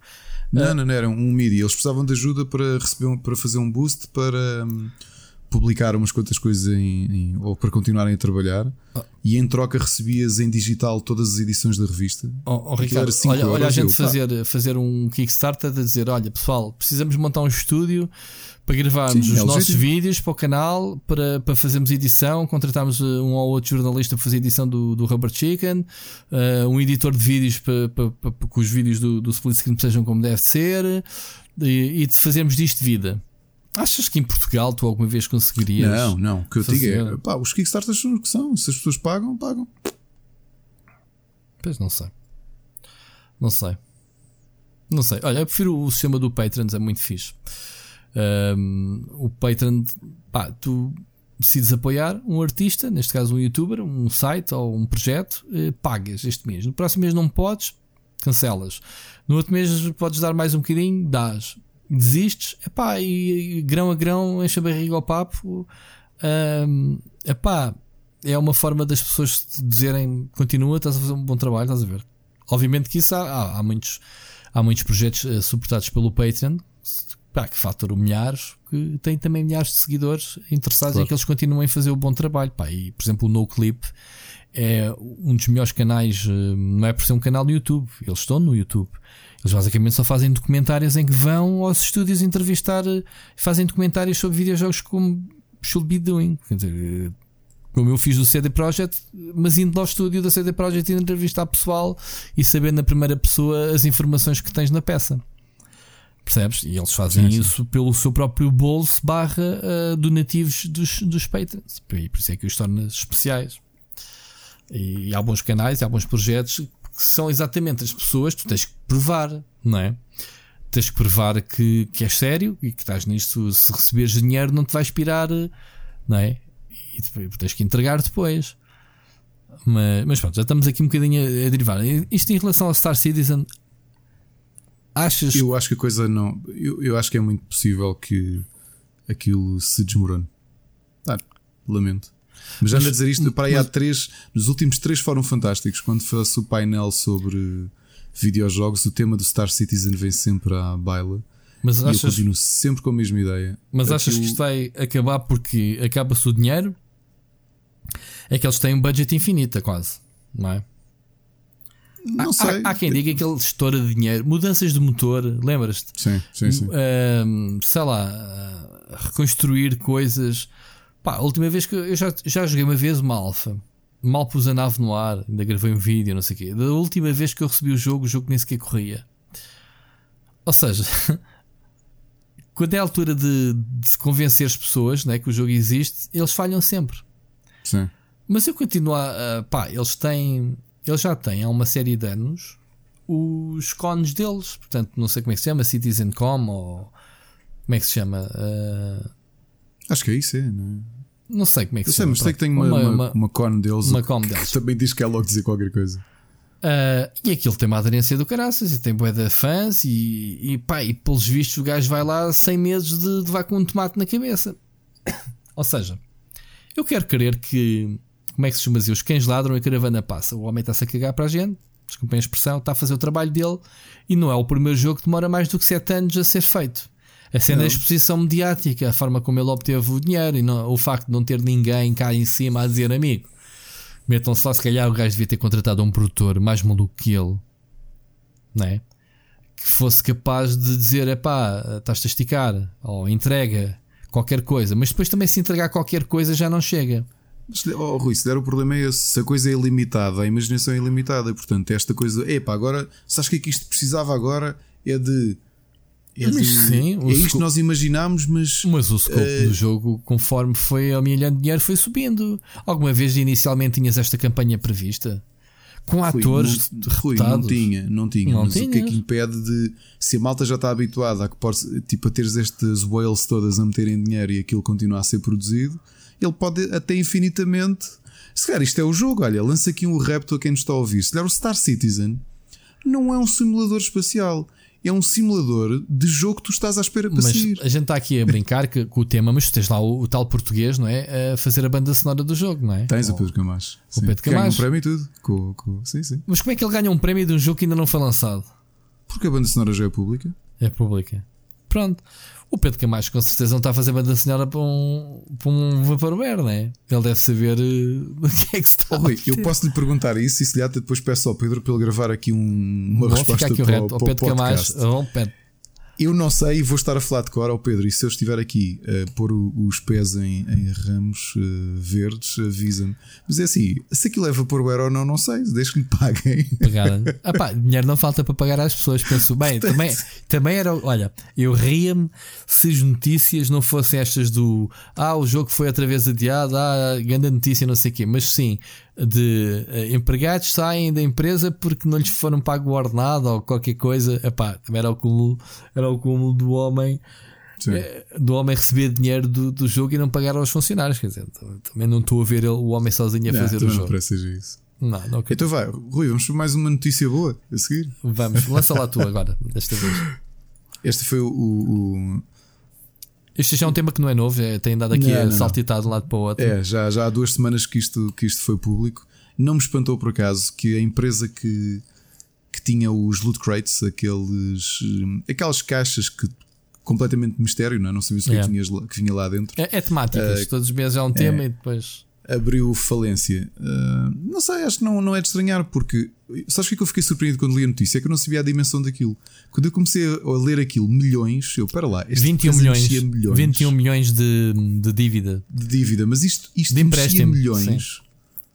É que eu não tinha ideia. Eu, eu nunca comprei nenhuma, conheço algumas pessoas que compraram, mas aquilo parecia daquelas coisas que tu compravas uma vez, não é? Bem, tu estás a falar do, do Loot Crate de uma coisa que é lançada nos Estados Unidos. Portanto, logo aí tens que multiplicar pelo número daquela malta toda.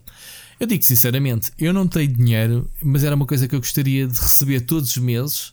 E atenção, conheço muitos youtubers que, que há versões portuguesas desta Loot Crate, com outros nomes que agora já nem me lembro, que oferecem aos youtubers fazerem um unboxing exatamente para dar a, a devida promoção. Eu não me importava nada de receber e de fazer eh, o unboxing porque é uma coisa completamente. Portanto, já agora, se alguém estiver a ouvir, eu aceito. Uh, terá coisas dentro de uma caixa de mistério, bonecos, merchandising, t-shirts, coisas bem loucas, bandas desenhadas. Agora, porquê que abriu falência? Uh, eu não percebi bem. Uh, acho que foi mesmo uma, uma falta. Epá, pois a concorrência e falta a falta de liquidez. A liquidez e a falta de. Esta cena também devia de mexer com uma logística do caraças, mano. Tu tens que comprar, tens que assegurar para teres um preço competitivo, não sei quantas uh, encomendas aos fornecedores, né? Para os preços dos itens baixarem e depois dentro de, para conseguires fazer aquele valor mensal que há, havia sempre duas modalidades, tipo uma de 15 dólares, outra de 30, uh, com coisas com valores diferentes. Sendo que o catch destas caixas é sempre aquilo que tu pagas, o valor na loja das coisas que vem lá dentro é o dobro. Ou seja, tu recebes o dobro daquilo que pagas. Só que é, é só que lá está. Isto também pode acontecer haver excessos de stock eles conseguirem comprar coisas ao desbarato. Isto eu acho que é um negócio muito bom hum, para hum, acabar com stocks. Estás a ver? As empresas quando têm coisas de. Hum, seja merchandising, sejam t-shirts, coisas que não acabaram por não vender, mas depois já nada se perde, isto vai para as loot boxes. Estás a ver? E era uma forma interessante deles promoverem tematicamente Uh, quando sai um novo filme, sei lá, do, dos Avengers e terem a caixa temática e tudo o que é bonecada dos super-heróis, meterem lá a banda desenhada. Eu acho o conceito muito giro. É as chamadas loot boxes na vida real, não é? Nunca experimentaste abrir nenhuma? Não. Nunca, nunca, nunca te ocorreu. Mas não tens curiosidade? Não te interessa? Não, não tenho curiosidade. Não. Então para ti era um negócio de nem devia de existir. Não, por exemplo, eu descobri há pouco tempo, eh, por causa, mas isso por causa de Yu-Gi-Oh! e Pokémon Trading Card Game. Uhum. Eh, cruzei uns vídeos de YouTube, malta que compra mystery boxes no eBay. Que eu percebi que existem mystery boxes de tudo. E eu de pensei, tudo. espera, é, eu posso ter uma caixa e, aleatória. E, sim, sim, sim. A falar, atenção, estamos a falar aqui, estão a ouvir falar uma pessoa que quando há dois anos, na Páscoa, a PlayStation enviou para todos os jornalistas portugueses, PlayStation Portugal, uhum. uma encomenda com um bolo rei ok? Uhum. E quando Bem eu bom. abri a caixa, comecei a ver pó branco. Assustaste? Assustei-me. E tu estás-me a perguntar se eu quero receber uma caixa misteriosa comprada no eBay. Não, não, não é no, comprada no eBay. Estas caixas estão identificadas, tu é, sabes de onde é que elas vêm. São caixas. Eu sei, mas, mas é o que eu te digo: o próximo passo que há muita gente que compra. Eu sei que há muitos youtubers que depois veio, pá, comprei uma caixa de mistério e depois vieram coisas assim um bocado creepy lá dentro. Estás a ver? Não, é, estas, pelo que eu sei, as loot box e outros derivados dentro desta temática geek, um, ehm, Sim, eles coisas... anunciam no site oficial qual é que vai ser o próximo mês o tema. Exato. E tu podes cancelar ou podes mesmo reservar ou whatever. E depois eles têm que ter um tempo para verem o número de encomendas que receberam para poder então uh, proceder ao. Uh, tanto que ele tem uma data, fecha. Tens que. Tu para teres a próxima loot box tens que fazer o pedido até o dia X, porque eles depois fecham as encomendas, fazem encomenda aos fornecedores e enviam para as pessoas. Pá, eu acho que não há mistério nenhum. A cena é essa, eu já, eu já vi pessoal. eu já vi pessoal. Mas agora pesquisa comidas, boxes no, não, YouTube. Mas escuta, eu já vi uma, um gajo todo contente a fazer um unboxing de cenas para o cão. Comidas vindas de um, uma mystery box de uma marca qualquer de, de, de loja de animais. tipo uh, uma guloseima, um, um osso de borracha para roer. Pronto, era isso. Mystery Box para cães. Stream só para galinhas. Que, então, queres registrar alguma? Exato, queres inventar uma box. mystery box? Chicken box, vai lá dentro de milho. Exato, e, e, unhecos. um unhecos. Isso unhecos era, era todos os meses. Tinha que haver lá unhecos. Unhecos. Uma caixa vazia era unhecos, já foste. Unhecos, é muito bom. Mas pronto. Olha, oh, oh, oh Rui, então isto estavas a dizer, que tiveste só, aí. Desculpa, só para dizer, já agora para completar, estamos aqui a gozar, mas são 50 gajos que vão para a rua. Pois é, não, isso é, não é uma brincadeira. Esta foi surpresa. Eu conhecia as loot boxes, tinha alguns amigos que compraram uma ou outra. Um, ehm, e achava piada ao conceito, apesar de não ser uma coisa que eu quisesse estar a investir, porque também não, não gosto assim tanto de, de, de merchandise. Os Funko Pops não me dizem acho piada, mas nunca, não compro nenhum, nem, nem vejo curiosidade. Uhum. E relembro o João Machado está a ouvir isto, acho que deves um Funko Pop ao Yeah, eu consegui um é Funko Pop na minha não, mas já viste como é, que isto, como é que isto funciona? Isto está tudo combinado. Nós mas... temos. Nós temos aqui um argumento em que uhum. temos aqui um, umas punchlines em que uhum. nós pegamos nisto e vamos uhum. ter a conversa que queremos. E aqui era para dar a. Sim, a é só para dizer, oh, João Machado, no pressure, portanto, está aí não quase a vir as próximas, os próximos eventos de videojogos. A Comic Con está aí a arrebentar. Aliás, vamos falar nisso se calhar eh, para a semana. É, é já para a semana. Ou fazemos um prévio ou fazemos um pós. Vais lá estar na Comic Con? Não, não vou. Não, não, não. Não? Ok, eh, eu vou não. e depois podemos uh, fazes falar. Tu, fazes tu uma, uma... Um coisa. Um, mais. Ah, uh, João Machado, não é preciso seres o único, uh, não sou invejoso, só ver mais alguém que quer contribuir para a minha coleção, relembrando o estado atual da minha coleção, que continua o mesmo da última vez, que eu tenho zero bonecos na minha coleção. Portanto, eu sou o único, único colecionador de Fungo Pops que não tem nenhuma. A minha filha tem duas e não faz coleção. Portanto, há aqui algo estranho a acontecer. Um, Pronto. Eu por acaso também sou o primeiro milionário registado que não tem dinheiro eh, para ser milionário. É sério, é sério. Ah, era bem feito que me dissesse que és o único pobre que está cheio de dinheiro. Mas aí há não. muitos, se calhar há vários. Não, não, não. Mas pronto, não, que eu já, a... vi o, já vi o Breaking Bad. Estamos nos a... Já viste? Quando é que viste? Agora? Ou já tinhas visto? Não, já tinha visto. Ah, boa. Vai ser o filme, sabes Olha, disso? Vi, vi. Olha, falar em sério, o que é que tens visto? Vi, mas espera, viste o trailer do filme? Não vi o trailer, não. Eu, eu recuso normalmente a ver trailer. Olha, o último trailer que vi foi o do Joker. Mas soubeste Só que a gente a falar dele. Soube sim, cá. Ah. Agora é a vida do Jesse Pinkman. Yeah. Vamos ver o que é que eles vão fazer ali. Vamos passar então a isso, a, secção. Temos que começar a arranjar um separador sonoro para a gente começar. Não é preciso. É. Olha, esse pode ser. Pode ser um, que um lápis, lápis aqui. Ora bem, tudo. o que é que eu andei a fazer? Olha, vamos começar pelas séries. Foi a única série que eu vi uh, e tu a acabar de ter a última season. Foi uma recomendação tua. Lembras-te da semana passada eu dizer que uh, estava. Uh, tinha acabado de ver o Hannah e tive com o botão em cima do cancel subscribe do Amazon e disse assim: é pá, eu não vou. Não vou, não vou sair do Amazon sem ver o Man on High Castle. Epá, e estou a, Já passaste à frente. Passaste-me à frente. Ainda não começaste a ver, né? Já vou no segundo episódio. Da primeira season. Sim, porque entretanto comecei a ver okay. o True Detective. E... Uh, é muito bom. Eu vou na. Aquilo acho que são 10, vou no oitavo. Pá, faltam-me okay. dois da primeira season. Aquilo acho que já estão 4 seasons, não é? Sim, na... sim, sim, sim, sim. Ah, pá, estou a pensar que ainda tenho tanta coisa para ver. Pronto, para quem não sabe, não te querendo dar spoiler, eu não vou dar spoiler. Uh, quem não conhece esta obra do Philip K. Dick, não é? Eu não conheço. São livros? É um livro? É, são vários? Sim, sim, é um livro. É um livro só. Basicamente é uma. Não é ficção científica, mas pronto, é, é algo. A é a história alternativa. Alternativa à Segunda Guerra Mundial, em que a Alemanha e o Japão ganham a guerra e dividem a América em três partes. Portanto, o lado dos alemães, um lado para os japoneses e há uma, uma zona neutra, que eles chamam a zona neutra, que é onde está lá os bandidos todos. Os que ainda não foram absorvidos, digamos assim, pelo regime. Um, e então aquilo é é uma série cheia de conspirações, é uma série em que tu estás a ver à distância que aquele gajo é mau, mas se calhar não é, ou aquele gajo que é bom, pá, não sabes. E há vários uh, estatutos sociais, desde os, os altos padrões uh, japoneses e alemães, uh, graduados, diplomatas, até à relé, né? o pessoal cá de baixo. Uh, e está muito giro, retrata uma época que não existe, que não existiu, mas se calhar é história alternativa? É uma história alternativa, ou seja, é, é. baseada em, em, eventos reais que nunca aconteceram. Tem só uma coisa, não fazendo spoiler porque eu não vi mais a partir daí. Uhum. Uh, acho que não vou fazer muito spoiler porque eu também não sei o porquê. A, a protagonista cruza-se com, com umas bobines que tem uns vídeos da aquel, aquelas imagens famosas hum. de, dos aliados vencerem, que era o, o aquelas fotografias que é o que aconteceu real, é isso. Eu nunca o percebi o que, é que era. no nosso mundo. É o que aconteceu mesmo. Ok. Exato. Um dos principais mistérios que eu pensei que era, mas não era, é o que quem é o Man on High Castle. E é giro, eu ainda não descobri, não sei quem é, é mas não sabia. Não sabia, tu não, não sei se já chegaste a essa parte em que vais perceber quem é ou, ou quem, quem há de ser. Pá, não sei.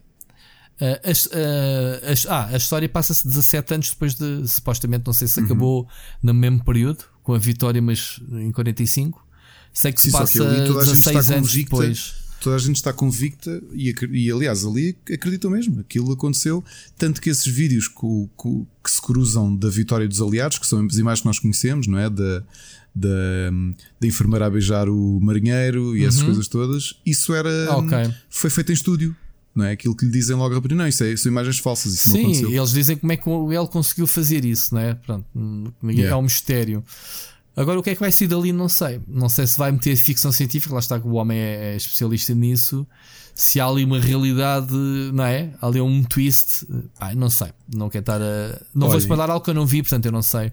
E já agora, ainda não vi, mas está aqui na nossa to watch list familiar e é obrigatório. É o, a série baseada, a série do Dark Crystal do Jim Manson. Está na minha lista. Eu é que ainda não dei o salto para. Não dei o salto para, para a Netflix outra vez, porque tem lá pendurado a terceira season do, do Glow. Do, Também eu. Tenho a. Um, tenho mais outra coisa qualquer que estreou. Também tenho uma série de coisas Pronto, penduradas. Mas como estou a despachar tudo da Amazon porque eu não, não pretendo ficar com. Pá, vou ver, o, vou ver a segunda season do American Gods. Portanto, quando acabar, pá, ainda tenho uma maratona de, de High Man Castle. 10 episódios de uma hora. Tenho ali, de certeza que não vou conseguir acabar este mês. Depende também do entusiasmo, se eu consigo ver dois episódios por dia, não sei o quê. Mas a série é muito boa, malta. Eu recomendo. E depois tem atores muito bons. Tem atores muito bons. Aqueles alemães então fazem sempre um papel. Olha, uh, cuidado. A cena estranha desta semana é que os meus conselhos são: eu estou a acabar o. Estou nos últimos 20 minutos da primeira season True Detective e aconselho vivamente. Acho que já falei nisso. Qual season? A primeira? O primeira, primeira. Essa não vale, meu. Essa não vale. Essa não vale porquê? Porque é, é, é a melhor. É, eu não vi a terceira, mas a segunda desisti a meio. Achei boring. Pronto. E a True Detective é muito boa a primeira. Mas os, agora, os dois isto... atores fazem a diferença. Sim. E agora vai ser um bocado de batota, porque já estou aqui a aconselhar o Dark Crystal que ainda não vi, mas acredito que é obrigatório. E a outra é uma série um, do, da HBO chamada Years After Years, acho que é assim que se chama. Years and Years. Okay. Que é uma série. Eu só vi o trailer, aquilo que me parece, para já foi criada pelo Russell T. Davis, que para quem não sabe foi o responsável pela, pelo ressurgimento do Doctor Who na década passada, depois de ter estado 10 anos uh, em baixo. Okay. E, e aquilo acompanha a vida de uma família de Manchester, uma família perfeitamente normal, mas a observarem a situação política um, a avançar. Aquilo tem quase um aspecto de Black Mirror. Okay. Que é a Primeira-Ministra, pelo, pelo, que o trailer mostra, está sempre a ser eh, reeleita por razões diferentes. Okay? De 4 uhum. em 4 anos vem a campanha dela. Primeiro é gozar com os fake news, depois é a falar do Brexit. Uhum. E é engraçado ver aquilo, porque depois aquilo vai até ao futuro. E estou okay. com muita vontade de ver, porque são 6 episódios. E se é do Russell T. Davis, é, deve ser quase obrigatório. Está no HBO já. Muito bem, no fica a recomendação. Portugal. Mas sim, essa do Dark Chronicles, uh, eu não Dark, conheço a origem. É não viste é, o filme, o Dark Crystal? O da, desculpa, é Dark Crystal, bom. sim. Do Jim Manson, não vi.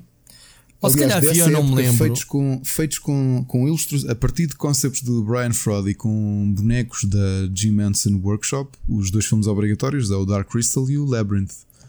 Que o Labyrinth vi com o David Bowie, não é? O, sim, com a. Um, ah, é, tem a ver com o mesmo universo? Não é do mesmo universo, é feito é pelo mesmo ilustrador ah, e okay. pela mesma. E pela, pela Jim Manson. E foi engraçado, estávamos aqui a ver com, com o trailer com, com o nosso filho mais velho e que já lhe explicámos o que é que era um, stop motion. E era o que estávamos a dizer, tu já viste o aspecto que isto tem. Epá, a realidade é que é assim, nós estamos tão contagiados com CGI que tu olhas para o trailer do Dark Crystal e, epá, e para mim é mil vezes uh, bonecos e coisas físicas do que CGI. Eu prefiro uma coisa meio manhosa feita que tu notas que é boneco do que seja isso. Eu apresentei essa série à minha filha e ela, ah, pai, não gosto de bonecada, não, não quer ver. Pois, estás a ver. Não, não lhe vendi a série. Mas pronto, está na minha lista. O, o Siria que me falou muito da, da série. Eu, eu, pá, eu Jim Mansett, que é que eu conheço? Conheço, obviamente, uh, os, os, Muppets, Muppets uh, o Fraggle Rock e o Rue Sesame. Yeah. Mas o Fraggle Rock, pá, adoro. Era, sim, era, sim, gostava sim. mais do Fraggle Rock que, que os, os marretas. Quer dizer, os marretas é impossível a gente dizer que não gosta, são intemporais. Um, mas pronto, estou curioso para ver.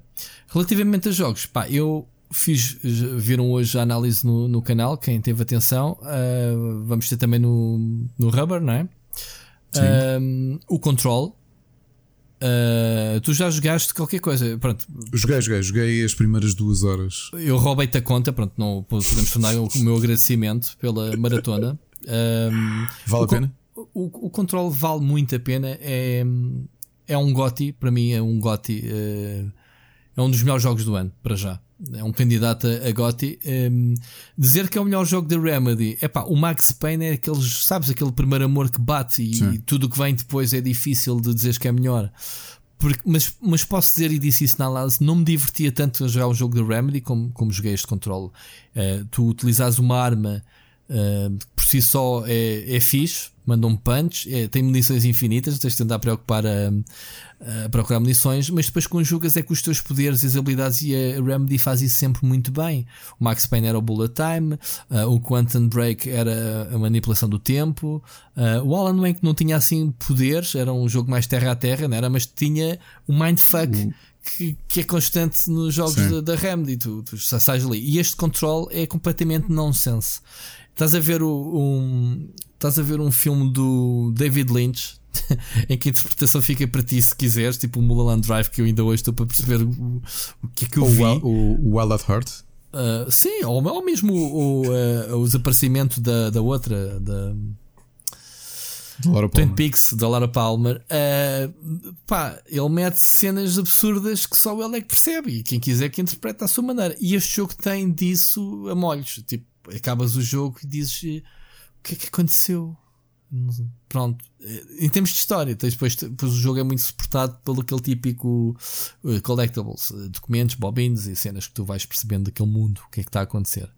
O jogo é muito bom. Tecnicamente, se tiveres um computador, estava o Rui Craveirinha a dizer no Facebook.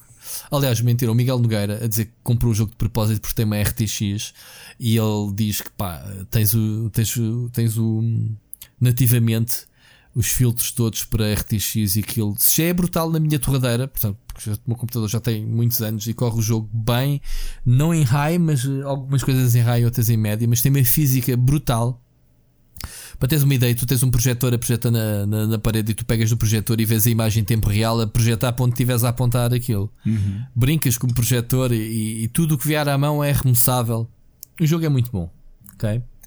Portanto, já acabei, podes pegar na tua conta outra vez e continuar. Obrigado. uh, e depois estou a jogar dois jogos que eu não posso dizer nada, mas posso, posso dizer que já os estou a jogar, que é o Gears 5. Uh, okay. O Gears 5, uh, o embarque está aí a cair. Eu não sei se consigo ter nada no embarque porque uh, entregaram-me o jogo com muitos poucos dias de embarque, portanto, em breve. Mas esta semana vocês vão começar a ver muita coisa sobre Gears. A Microsoft vai, vai começar esta semana a campanha de divulgação em massa, até porque o jogo chega já dia 7 aos aqueles ao Game Pass, ao Game Pass mas quem não é? Uh, o jogo oficialmente sai dia 10, mas depois do dia 7 chega ao Game Pass, whatever, não sei, não sei qual é as datas. E o embargo ainda há de ser antes disso, portanto vocês vão, vão saber. Uh, e tenho andado a jogar também, não sei se já pegaste o Demon vezes Maquina para a Switch. Uhum. Portanto, também é outro jogo que eu não vos posso falar nada, mas eh, só para dizer aquilo que eu ando a fazer. Por isso é que às vezes é muito giro fazermos jogos com embargo, mas depois, como não podemos, estamos a trabalhá-los e não podemos publicá-los, parece que a gente não anda a fazer nada. Então passa-se uma semana, no meu caso, que eu sou sozinho, não é como o Galinheiro tem 25 pessoas desde a última contagem. Um, eu, eu, sozinho no meu canal, por exemplo, não consigo, obviamente, tenho tentado eh, e, e fazer estes, estes vídeos. Estes controles já vêm mais tarde, que, que com o habitual, mas é difícil da gente, nesta altura de setembro, de conseguir jogar a tudo. Não sei quem é que tem jogado, mas calculo. calculo. Tenho, tenho, epá, tenho andado ainda a jogar muitos indies que, que tinha deixado aqui entalados desde junho. Tenho estado a jogar também o, uhum. o Demon X Machina e tenho jogado Yu-Gi-Oh! Uhum. E epá, vou só voltar aqui um bocadinho atrás, desculpem, porque eu agora fiquei mesmo surpreendido. Eu aconselhei-vos a série The Dark Crystal Age of Resistance e agora é que fui olhar para o cast. O que é isto? Eu vou-vos dizer alguns dos nomes que está. O, o, elenco tem para aí 40 pessoas. Já agora quando é que sai o jogo? Só outra, outra parte do à parte? O jogo sai quando? Não Deve sei. estar a arrebentar. Não vem acompanhar a série, estou admirado. Não sei. Exclusivo da Switch. Não, não se... É exclusivo da Switch. Um jogo por é, mas não sei se, turnos. Se... Tu diz lá. Diz lá o elenco. Um, o Taron Egerton, que foi, fez agora Delton John no Rocketman, a Nathalie Emanuel, o Eddie Izzard, Helena Bonham Carter, uh, Lena Headey, Alicia Vikander, Jason Isaac, Simon Pegg, uh, Eddie Samberg, Keegan Michael Key, Mark Hamill, Bill Hader, Sigourney Weaver, esta gente toda. Ok, ia-te dizer que não conhecia ninguém assim meio, tipo, eu não conheço ninguém. Mas depois falas de Mark, uh, Mark Hamill, falas na Sigourney Weaver conheces, e no Simon Pegg e pronto. É, é, Simon Pegg, o Jason okay. Isaacs. Não, mas se calhar os nomes, mas conhecemos a cara dos atores, não é? Sim, sim, sim. Eles sim. fazem bonecos, vozes ou mesmo personagens? Sim, são, são todos voice, voice actors da série. Epá, se, não, se, se, faltavam argumentos para ver Dark Crystal, vou ver Dark Crystal. O Dark Crystal é, uma, é da Disney, vi. não é? Suponho, não. Uh, não, eles, não, é da Jim Henson Company. Depois a, a, Disney comprou foi só os Muppets, certo? Sim, sim, sim, sim, sim. Comprou sim. os Muppets à Jim Henson Company. A Jim Henson Company, certo? Sim. Ok. Pensei que eles Porque tinham comprado. os direitos do Labyrinth e isso tudo ainda são do. Mas como é que, como é que a Disney não comprou o Jim Henson já agora? É que o homem está morto, não tem muita capacidade de se defender contra a máquina Pronto, da Disney. É com esta piada que é fica. Que... Não, não, agora estou a falar sério. É uma... se, se a Disney comprou tudo o que era Fox e Marvels e tudo o que vem à frente, como é que o Jim Manson, que tem uh, um catálogo de coisas tão fixes, pronto, porque os Muppets já é deles, não é? Isto é uma piada, é Sim, uma, um raciocínio. Pá, porque, repara, porque eles também na prática eles têm, têm. O Dark Crystal também não é propriamente um franchise fortíssimo, o Labyrinth também não. Os uhum. Muppets eram os mais fortes eles compraram, porque na prática o Jim Henson é uma produtora de efeitos efeitos práticos, não é? Practical Mas ainda opera ou só está a gerir opera, opera. a fortuna não, não, opera, de. Opera, opera. Eu, aliás, até estava a ver aqui o que é que eles têm feito recentemente e, hum, e têm ainda muito muito trabalhinho. A Jim Henson's Creature Shop, o que é que eles têm feito? Eles têm feito. Hum, ok, não. Isto é. Ainda está na Olha, família? O filme, o filme é... do Five Nights at, Fred, at, Freddy's é com bonecos feitos pela Jim Henson. Ah, é? Ah, não sabia. Yeah. Os. Uh, ok, aqueles bonecos, uh, não sei o que, Tronics. Uh... Sim, Animatronic. Animatronics. Exato. Eu não tenho sabia. feito muitas séries, muitos filmes, tem, tem mesmo feito muita coisa. Pensei que era um bocadinho como a Tolkien Enterprises, né? que não faz nada se não gerir eh, um bocadinho o não, património. Isso é a fundação, a fundação faz isto. A Jim Henson Company faz o mesmo trabalho, porque ainda tem lá, estão lá pessoas a trabalhar. repara, eles ainda têm um cliente fixo, chama-se Rua César. Continuam a produzir? Sim. Ok. Ok. Portanto. Eu, eu queria um Fraggle Rock eh, para qualquer coisa que, não, não admito que não nascer. venha qualquer coisa, sinceramente. É tão fixe. Eu podia uh, fechar este podcast a cantar a música do genérico, mas, uh, mas era mal. Fiquei para a próxima. Why not? Why not? Leave the kids Olha, away. Exato. nada day. Vai, chega. Bem, Ricardo, eu não tenho nada a acrescentar. Não sei se queres. Uh, não, do que andas a jogar. Um abraço a todos. Um abraço a todos, não é? É. Eu queria te deixar um abraço a ti também em particular e obrigado pela companhia mais uma vez. Uh, não te esqueças do prometido para a semana, eu sei que já eu vou procurar um tema muito feliz para falarmos. Sabes que as nossas recomendações são sempre coisas muito felizes. Eu, pelo menos, divirto-me imenso. Tenho um problema de como é que eu consigo dividir o meu tempo. Eu, outro dia estava a escrever uma mensagem no Twitter a dizer: preciso de dias de 30 dias, 30 horas ou de 40 horas com o mês de setembro de jogos, barra séries, barra. Um, como é que era? Barra filmes, que eu, filmes então não tenho visto nada e pronto. Sim. Uh, às vezes está a dar filmes da televisão que para mim ainda está numa backlog de novidades para ver. Já estou a passar à tarde na SIC. Às vezes a minha mulher chama Oh Rui, oh Rui, anda, a gente ainda não viu este filme. E eu começo a ver com quem é? Com... Ah, nunca vi este filme. Pronto. Esse ator já morreu e tudo. Hã? Esse ator já morreu e tudo. Não, tipo, estava ali na minha lista, já posso ir arriscar. Pronto, está feito. Mas pronto. Bom, pessoal, vamos ficar por aqui então. Muito obrigado a todos por assistir. Não se esqueçam de deixar, esta semana não tivemos, como já tiveram, uh, como já repararam, não tivemos mensagem dos ouvintes. Eu acho que foi qualquer coisa que a gente disse a semana passada e pronto, ninguém quer saber de nós. Já estávamos mal habituados a receber duas e três por semana, esta semana zero. É assim. uh, ainda fiz um último ultimato aqui no, no Discord que íamos gravar, quem quisesse deixar. Se calhar deixaram, só que olha, a partir do momento em que a luz vermelha acende, estamos a gravar, nada a fazer. Deixa na, no, no Anchor a tua mensagem, um, seja uma sugestão, seja um tema, seja uma pergunta, seja um, dizer mal do Ricardo, também se aceita, uh, sei lá, o que quiseres uh, que nós uh, publicamos e faremos então o devido comentário. Não é, Ricardo? É isso. Um abraço a todos. Um abraço. Até para a semana. Ouvimos-nos para, para a semana. Um grande abraço. Tá